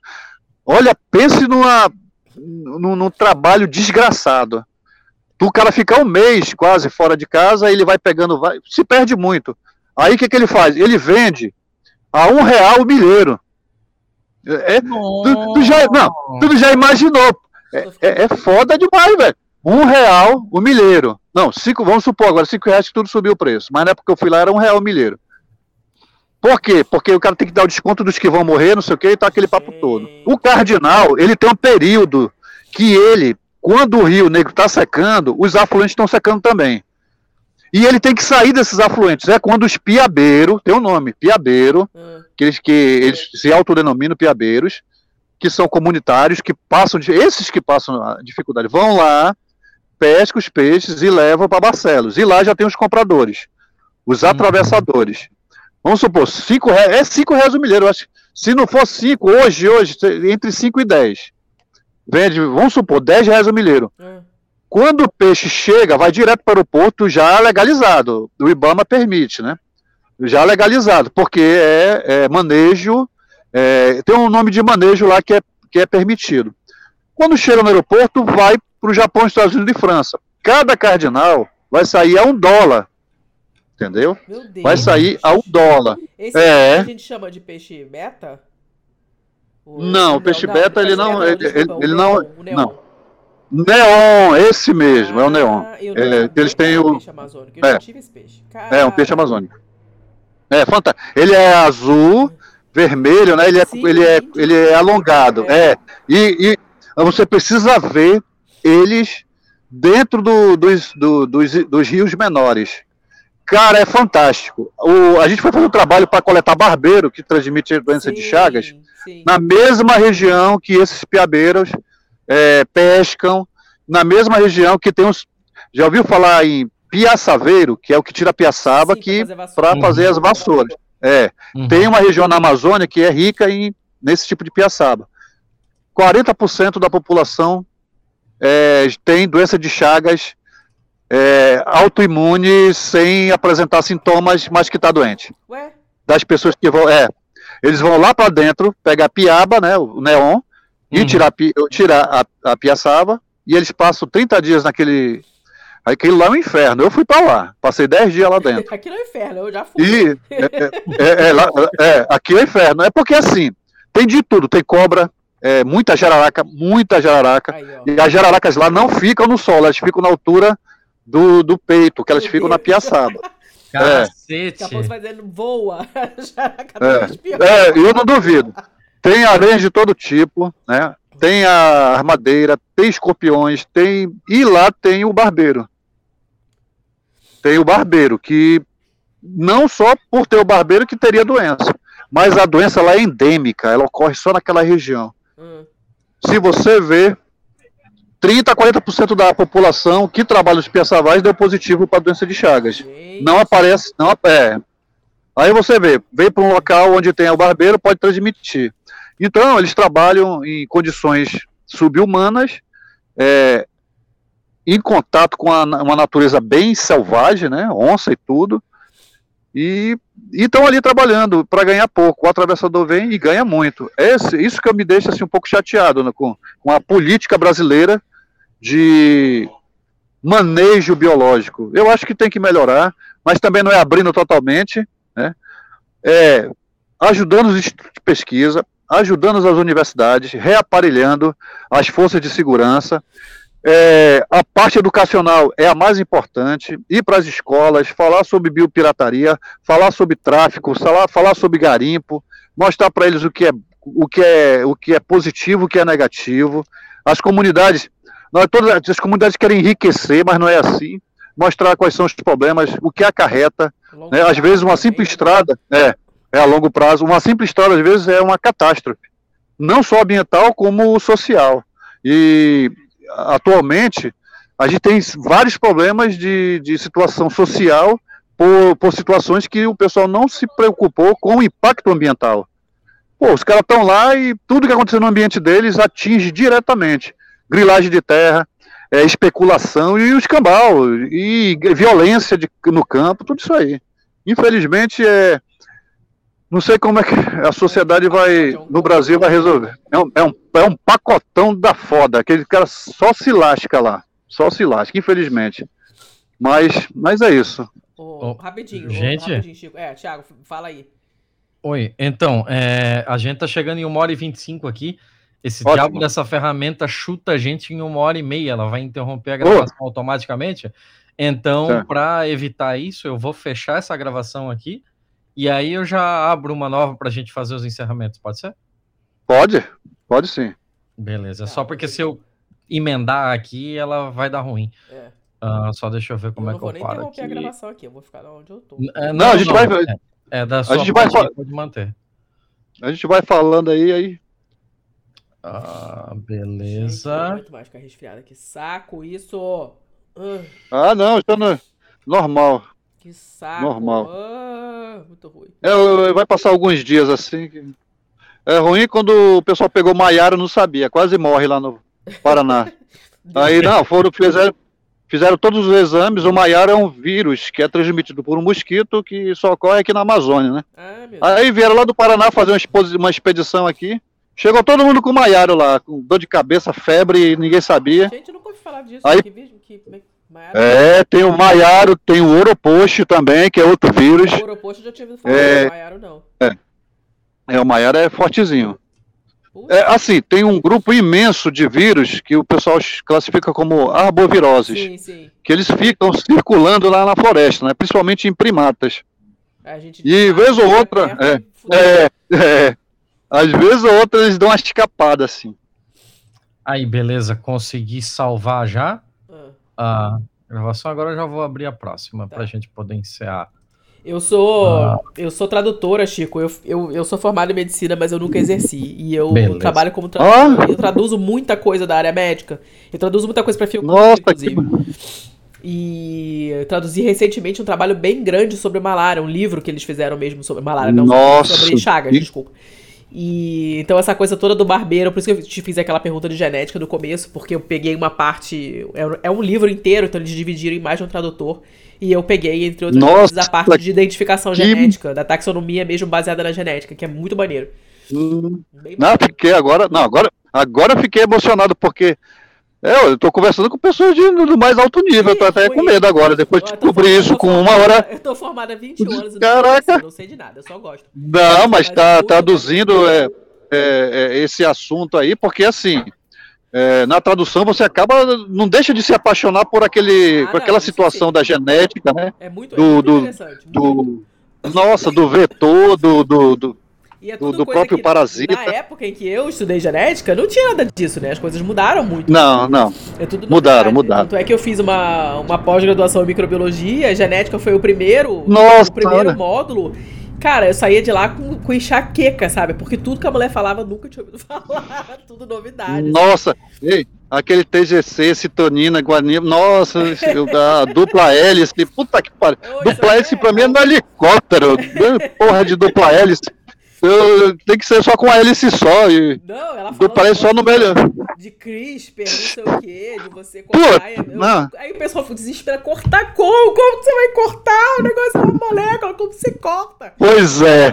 Mas tudo. De, não, não dá pra não consigo imaginar não. uma tesoura, é uma molécula. Cara, a gente não consegue nem ver. O pessoal sai assustado. É por, é, por causa daquele velho é, é, difusão da biologia na nossa época de ensino fundamental e médio, que antes não era, era primário e secundário, né? É, eu peguei primário, ginásio e, científico. Ginásio. é. É, menino. Mas eu gostava sempre. Melhorzinho o termo tá sempre. Poxa, que legal. Cadê, Thiago? Link? Ah, que bom. Alô? Oi. Alô? Opa, opa. Ah, desculpa, você me chamou? Cadê o link pra gente abrir outra sala? Você não vai abrir outra sala? Uh, não, eu só salvei aquela gravação e é. pra gravar aqui de novo. É, tá continuando. Não sala nada. Então tá. Não, não. Ah, foi direto. Foi direto. Ótimo, então o nosso papo foi todo gravado. É... Não, não tem problema. Pelo menos não, falei dele. nada de comprometedor. Mas assim. Não, não. Assim, isso que você. Muitas vezes a gente fala, às vezes. Não, então, tipo, quem edita sou eu. Então, se tivesse alguma coisa pra cortar, quem corta, quem corta, depois sou eu. Mas isso que. É engraçado que a gente volta sempre a essa coisa da educação, né? Porque se as pessoas não têm noção da relevância do assunto, isso não vai ser estudado. As pessoas vão começar, continuar fazendo merda, porque não entendem a consequência sim, sim. Né, das escolhas e dos atos e tal. Você falou no começo, quando estava explicando esse projeto qual você está trabalhando e tal, né? Você falou que tem é, pessoal das escolas vai lá também conversar com vocês. Como é que é isso? O que, que vocês. É, de, que, em que parte que vocês focam quando vocês fazem esses encontros com, com o pessoal das escolas? Primeiro a gente identifica ah. é, qual o grupo. O grupo que está naquele momento. É, é, esse é principal. Porque a partir daí é que a gente vai direcionar o tipo de diálogo que a gente vai ter com eles.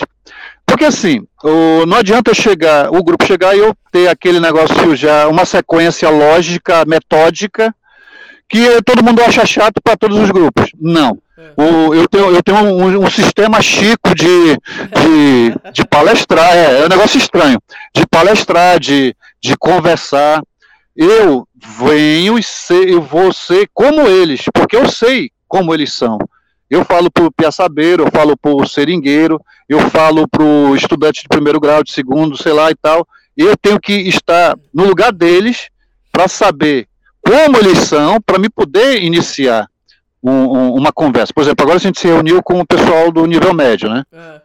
A maioria, assim, muito tímida, muito calada. E, e o que, que a gente faz? Você tem que ter tesão na hora que você está falando um assunto. E além disso, você tem que conhecer o assunto. Você tem que dominar o assunto, porque eles perguntam. Depois que você, você incita eles, né? Você cutuca o adolescente com a vara. Eles são, eles são verdadeiras onças, explodindo de hormônio. Então tu bate num assunto que geralmente eles gostam mais. Tipo, assunto que o pessoal mais gosta, reprodução. Porra, bicho, o pessoal adora reprodução. Aí, eu, aí, aí eu vou falar. A menina ficou encantada porque um grupo de insetos ele só tem um dia de vida e o nome da ordem de inseto é efemeróptera, que é de efêmera, ah. e a única coisa que ele faz é efêmera, né? Efemeróptera é a ordem. E eles passam, vamos dizer, três meses dentro d'água, uma vida aquática, e um dia como adulto. Eles, aí eles têm asas para voar e o aparelho reprodutor pronto para reproduzir. Ah, o pessoal adora isso. Aí, aí os outros já começam a ficar menos, né, assim, é, tímidos e perguntam os outros assuntos. Aí eu vou falando por que, que o besouro de chifre tem aquele chifre enorme e a fêmea não tem, porque não é que ele é corno, que ele foi traído, é porque ele usa, ele usa esse chifre para é, desestabilizar os oponentes quando eles estão disputando uma fêmea num determinado tronco, porque o fulano de tal tem uma mandíbula maior, e aí vai puxando. É, é, você tem que. É, é isso que falta em alguns professores, é ativar, ter aquela, sabe, aquele, aquela vontade de, de passar conhecimento, empolgar quem está ali. E a gente tem que empolgar esse pessoal dessa geração, porque eles são bem desempolgados para muitos assuntos. Então, tá, sai gente daqui já até falando, ah, eu vou querer fazer biologia, ah, não sei o que, eu vou querer fazer graduação. Isso que é, isso que é o, o, o objetivo, isso que dá, é mais prazeroso, é que de 20, 30 daquela turma, pelo menos um ou dois saiam para uma. Não, eu não falo só para fazer graduação em biologia, tentem engenharia florestal, tentem agronomia, tentem mudar. Vocês não vão ficar a vida inteira esperando uma aposentadoria de um salário mínimo, sendo Uber, que eu não estou denegrindo também, nem desfazendo da, do trabalho de ninguém, porque Uber, tem uns Uber que eu conheço que ganham mais do que eu. Né?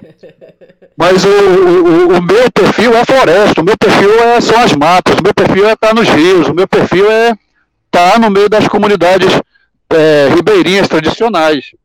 Esse é o meu perfil. Eu poderia mudar se for uma situação muito dificultosa, porque eu consigo me adaptar facilmente a qualquer situação nova que apareça.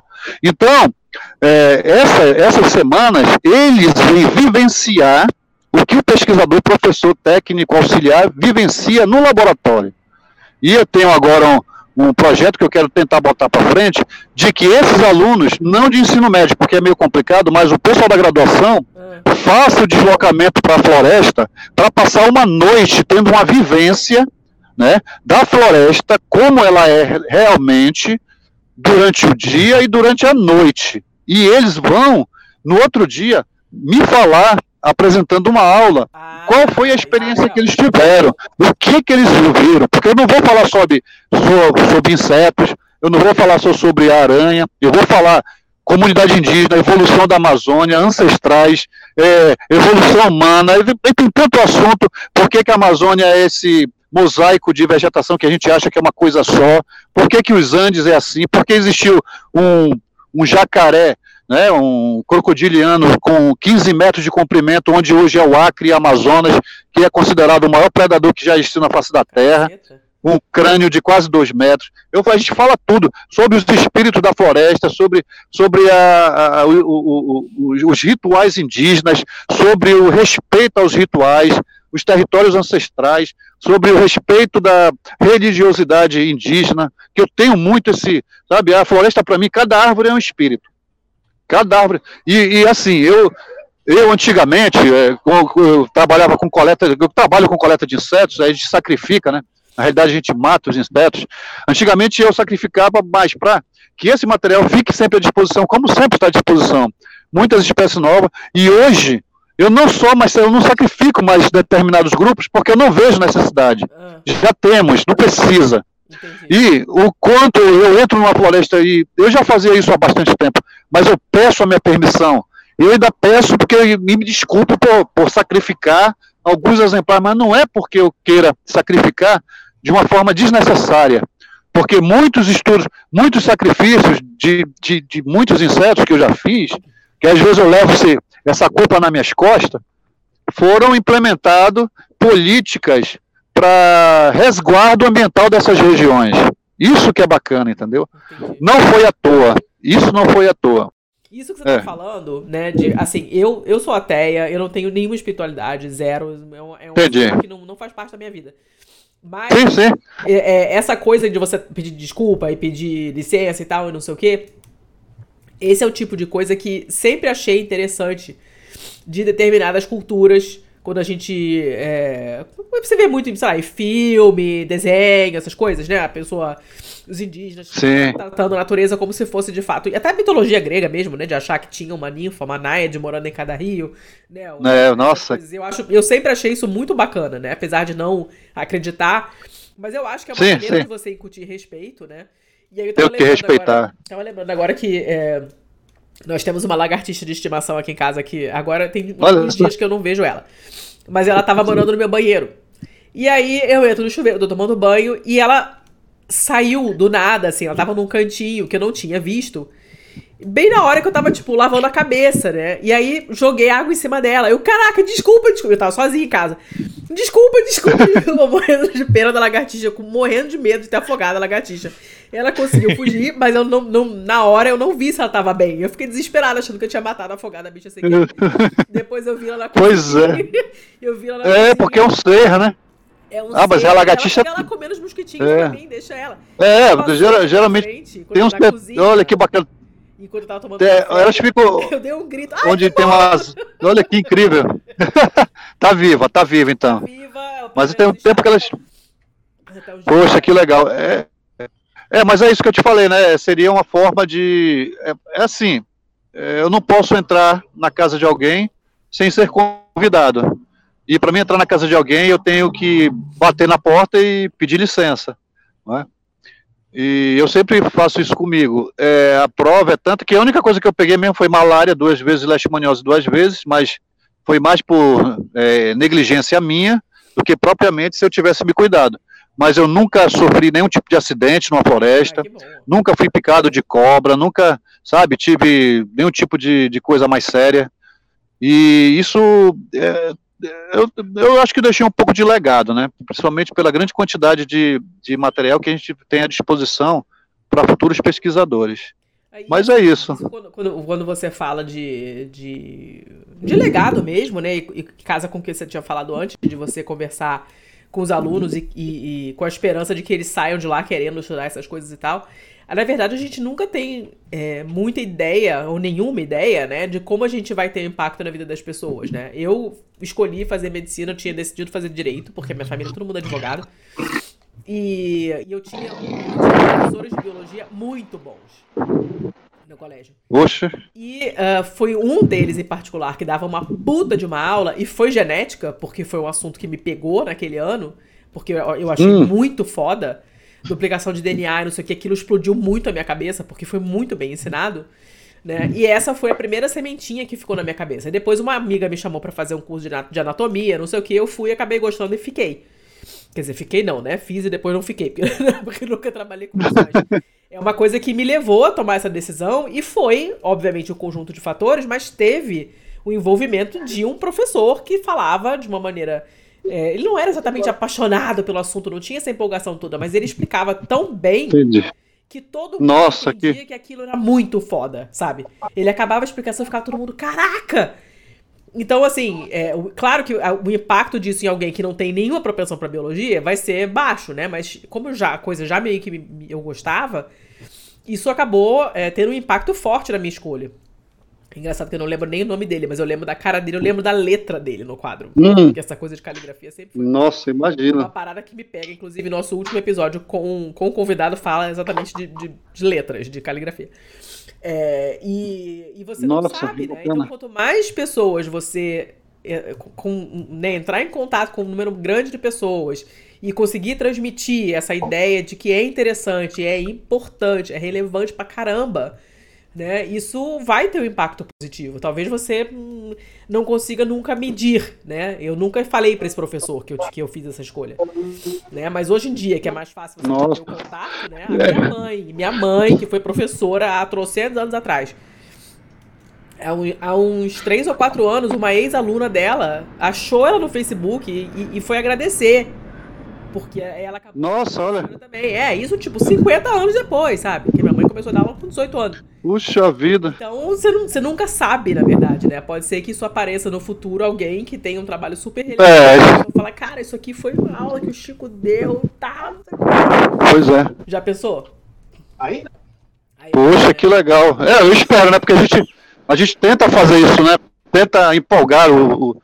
E, e eu, eu te digo uma coisa: apesar de tudo que tudo que está acontecendo, toda essa situação, a gente ainda consegue, quem sabe, a gente ainda consegue empolgar as pessoas a gostar dessa diversidade. Infelizmente, eu não tenho como é, acessar mais pessoas, mas agora eu estou entrando numa fase da vida que eu, assim, eu coloquei minha vida como nessas viagens, nesses campos, nesse setor de aprendizado desses 50 anos, subindo a montanha. Aí eu já cheguei no, no, no cume, eu não tenho mais o que escalar. Agora eu estou descendo, mas tudo aquilo que eu aprendi de dificuldade, de facilidade, de experiência, de, de porradas também, que eu também falo, ei, também falo coisa da vida, né? De coisas que acontecem, claro. situações de perdas, situações faz parte, porque a gente não vive num mundo maravilhoso, individual de cada um. Cada um tem seus problemas, suas perdas, suas frustrações, seus, né, é, o que você almeja. E agora eu estou descendo e eu tô, eu tô descendo essa montanha, mas, sabe, tentando divulgar, difundir, mostrar, expor, conversar, dialogar, tudo, tudo isso que eu passei. E eu vou, eu vou continuar isso. Eu, eu gostei, eu saí de, de Manaus, eu vinha para cá gastando dinheiro próprio mesmo, de recurso meu. Né? Inclusive o professor, o Feltran, que é o irmão da Marina, madrina, né? É, ele veio aqui, foi lá comigo, aí cumprimentou, ficou lá assistindo a aula, eu já botei ele para participar também, que ele é professor, aí ele já se empolgou também, e, e é isso, né? O, o, o, essa forma, é, a gente tem que saber como, como conversar com todos os grupos, e essa abordagem eu sempre levo em conta. Eu estou descendo a montanha, mas na descida eu também estou pegando experiência, e o principal, vocês nem imaginam como eu aprendo com eles. Uhum. Eu aprendo muito, muito com eles. É, e eles não, às vezes, não percebem. Mas eu estou ali é, é, tendo. É, eles estão me passando conhecimento deles. Isso que é, que, que é bom, não só de aluno, mas de, de ribeirinhos, de, de indígenas, de, de várias pessoas. Isso que, sabe, isso que me dá prazer. Eu estava um tempo, não era deprimido, não, porque assim, eu nunca tive tempo para ficar deprimido e agoniado. E eu sempre fui muito ativo, sempre fui. Com a minha depressão, eu curava, eu ia pro mato, passava 15 dias no mato virando bicho e não, dava muita confiança, não. Minha mãe falecida, né, falou para mim, meu irmão falou, pô, mãe, eu... me, chama, me chama de Francisco. Francisco só vive no mato, não tem. Aí ela falou assim para ele, meu filho, ele é da mata. Não vai mudar nunca. Não se meta com ele. E ele já ele não quer saber de filho, de mulher, de, de, de coisa. A mata é a casa dele. Não se meta na vida do Francisco quando você falar de mata para ele. Assim mesmo. Cortou. A gente tem um, um dizer, né, em Manaus, Amazonas, cortou e aparou. Né? Porque esse negócio, esse negócio de pipa, né? Pipa, o cara corta a pipa do outro e apara. Se ele conseguir pegar a pipa do outro que ele cortou. Então é isso, eu sempre fui, eu sempre fui ligado intimamente com, com a floresta. Eu não gosto de, de estar na cidade. Hum. Eu fico na cidade por uma situação mesmo que tem que ficar, por trabalho, essas coisas. Mas a minha casa mesmo é dentro dos matos. Dos matos não, da floresta. Mato pode ser qualquer coisa. Eu estou aqui perto do mato, né? Que é um mato plantado por ser humano, né? Oh, que, que, que maravilha, eu quero conhecer as sequoias, fiquei arrepiado. Pô, conversar com alguém e conhecer uma, uma árvore exuberante, espetacular dessa, eu, eu tive, eu quase tive um, sei lá, um êxtase. Quando eu conheci a araucária, eu não conhecia a araucária. Eu olhei assim, meu Deus do céu, que, que coisa fantástica, uma árvore de 200 milhões de anos. É muito bonito. Né? É muito bonito. É muito, nossa, você viaja naquela região. É muito né? legal. Agora, mas o que eu mais, o que eu mais gostei mesmo da entrevista foi do, da taxonomia do TC. Então, o TC é uma taxonomia completa, TC, que eu tô vendo. Que não, não vou esquecer. Eu não vou esquecer nunca mais esse negócio aí. Pessoal, pro pessoal que Pô, eu agradeço. O que é o TC? O TC é o, é o, é o Thiago Correia, né? Porque na tela onde a gente está gravando aparecem as iniciais e aparece aqui o TC. Ah, é? É o TC. Chico, Pô, é que foi... a gente infelizmente tem que começar a fechar porque o Thiago vai dar uma aula agora. Pode. Não, tudo bem, não. E, e eu tô super resfriado, eu preciso deitar, porque eu não tô conseguindo nem respirar direito. Isso, descansar então, um pouco. Descansar um pouco. para o fechamento. E a gente fecha sempre com uma dica cultural, que pode ser qualquer coisa. É, Olha, eu vou. Com o tema. Aí você fala o que você quiser aí. Já tem alguma ideia na cabeça? Já sabe o que é? Uma dica cultural, um livro, né? Um livro muito bom que fala muito sobre a Amazônia do, dos anos de 1840 a 1848, que foi de um naturalista. Né? Naturalista naquela época era tipo cientistas que faziam, coletavam seus bichos para mandar para o museu, nesse caso o Museu Britânico. Então esse livro é um naturalista no Rio Amazonas do Henry, do Henry Bates. Ele morou 11 anos no Amazonas, ele ficou apaixonado. Ele só teve que ele só teve que voltar para a Inglaterra porque ele pegou tanta malária que ele já estava muito debilitado. É.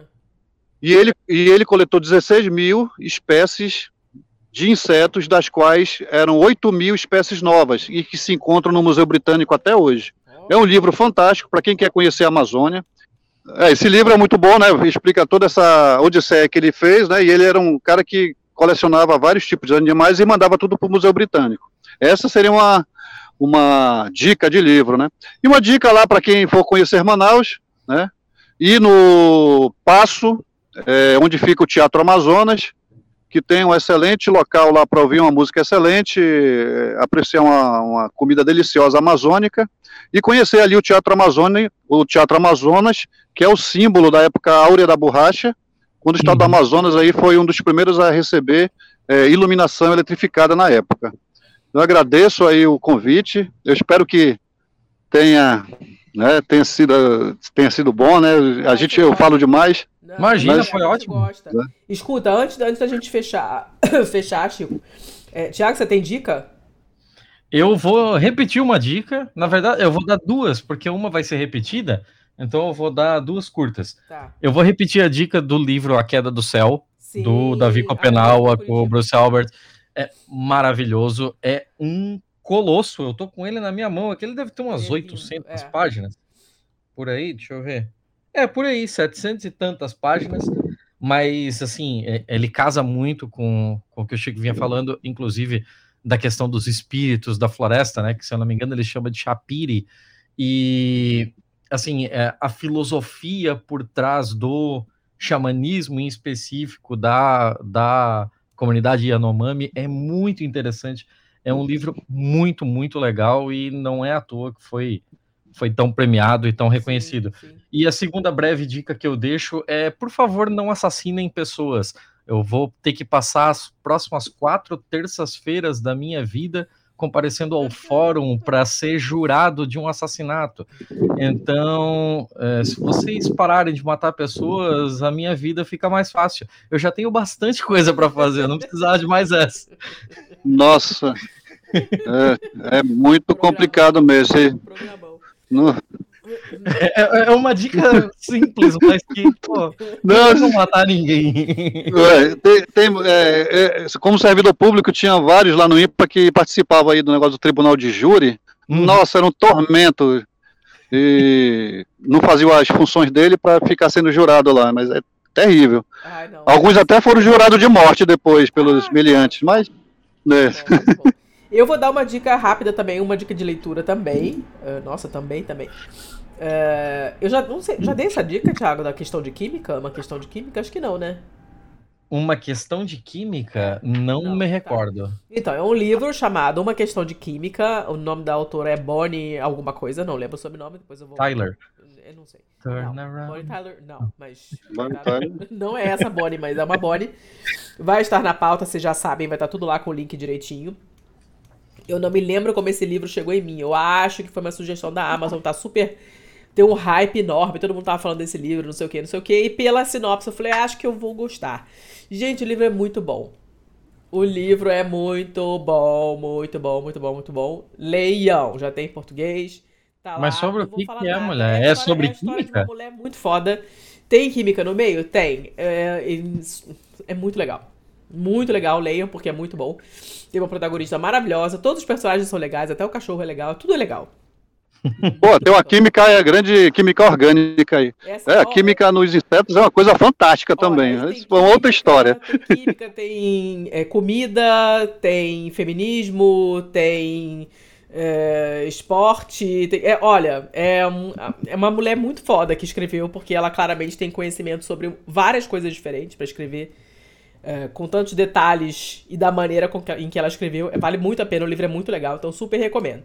E essa foi a minha única dica. Chico, quem quiser aprender mais com você, ouvir mais você, você, tá, você tem rede social ou você é uma pessoa inteligente que está fora das redes? Eu sou burra, eu moro eu sou, eu, eu, sou uma pessoa ignorante. Eu tenho o, o Facebook para divulgar um pouco, né? O, eu tenho o tal do Instagram também, mas ele é muito complexo para mim. mas o o, o, assim, o Facebook tem de tudo, né? Mas é, é, um canal que eu posso colocar um pouco do, do, que eu, do trabalho que eu faço e ter mais uma acessibilidade. É Francisco Xavier, simples, é igual o Chico Xavier. Ih, rapaz, aí, ó. É, Francisco Xavier. Aí tem muitas lá informações sobre Amazônia, sobre insetos, sobre, é mais para grupos é, mais ligados a essa parte, né, de, de, de entomologia, de biologia, de pessoas que querem conhecer a Amazônia eu também não, assim, não, não tenho muito aberto. E no, no Instagram estou iniciando agora, e eu vi que é uma ferramenta muito boa também de divulgação, Sim, mas é assim, você tem, é que, é tem que arrumar tempo. Mexer. Ele é chato de mexer. É. E toda hora muda, é, é, isso, é um saco. Nossa. Mas é, funciona, é, é difícil. Mas funciona com divulgação. Funciona de, de, é, eu, eu, acho que é Xavier o meu Instagram. Qualquer coisa tu me adiciona aí também. Tá, depois eu, De vez em quando eu ponho algumas mil, coisas. Porque se for procurar Francisco Xavier, tá. mil. Aí acha o perfil Isso. lá e manda. Chico, tá, deve ter mil mesmo. Pô, obrigado. Uma delícia de papo, todo mundo vai gostar que eu sei. É, a gente adora um bichinho, adora um funguinho, adora uma plantinha. Nós já tivemos um papo sobre biodiversidade aqui, temos um episódio com a Erika, muito, muito legal. É um assunto que a gente gosta, aparece muito nas, nas notícias que a gente seleciona para comentar os nossos episódios pares. É, o Thiago não é da área, mas ele também seleciona muita, muita, muita notícia dessa área, porque são legais mesmo, e para tentar entender, então eu acho bacana. E foi uma delícia de conversa, apesar dessa maluquice da internet que caiu e voltou, mas foi só no, no finalzinho, não atrapalhou em nada. Então eu tenho certeza que todo mundo vai gostar. O episódio eu espero conseguir editar amanhã e já jogar amanhã no feed, porque era para ter saído hoje, estamos atrasados. E assim que sair, eu te mando o link para você jogar nas suas redes, mandar para os seus alunos, Ótimo. seus familiares, mamãe, tô não na Globo, mas estou no Pistolão. E, e pois é. Novamente a Marina pelo contato, foi uma delícia. Poxa, eu quero agradecer a Marina, que foi ótima. Eu conheço a Marina. Ótima, excelente pessoa. Um amor de pessoa. Ah, e, Francisco, conheci ela já, por... fica, já fica convidado aí para retornar. Eu fiz algumas anotaçõezinhas aqui, eu tenho certeza ótimo, que a gente ainda ótimo. tem coisa para falar. Tem, tem sim, tem muita coisa para falar. É, né? Então Estamos à disposição. É, tem a parte 2 da missão e tem o 3 é o retorno, né? Que sempre tem retorno de alguma coisa. É, Ai, é ali é o retorno. Falou, obrigado, gente. Um beijão. Fiquem bem. Estamos aí. Precisar. Grande abraço, TC. Grande abraço. Tchau, tchau. Valeu, tchau, tchau. Taxônomo, valeu. Dona Letícia, nossos contatinhos. Uh, nós somos arroba pistolandopod no Twitter e no Instagram. O nosso site é o, é o não é contato nenhum. O nosso site é o pistolando.com. Quem quiser mandar e-mail, mande para contato arroba pistolando.com. E nossos, nossos apoios, nós hum. temos o catarse.me barra pistolando, nós temos o. Estamos no PicPay. Você pode fazer um Pix de vez em quando pra gente também, se você quiser, pelo contato arroba pistolando.com. Estamos no patreon.com barra pistolando para quem está fora do Brasil, zil, zil. E nós temos parcerias com a vesteesquerda.com.br. Eu acho, só acho, que você ainda tem duas semanas para resolver a tua camiseta para ir votar. Só acho.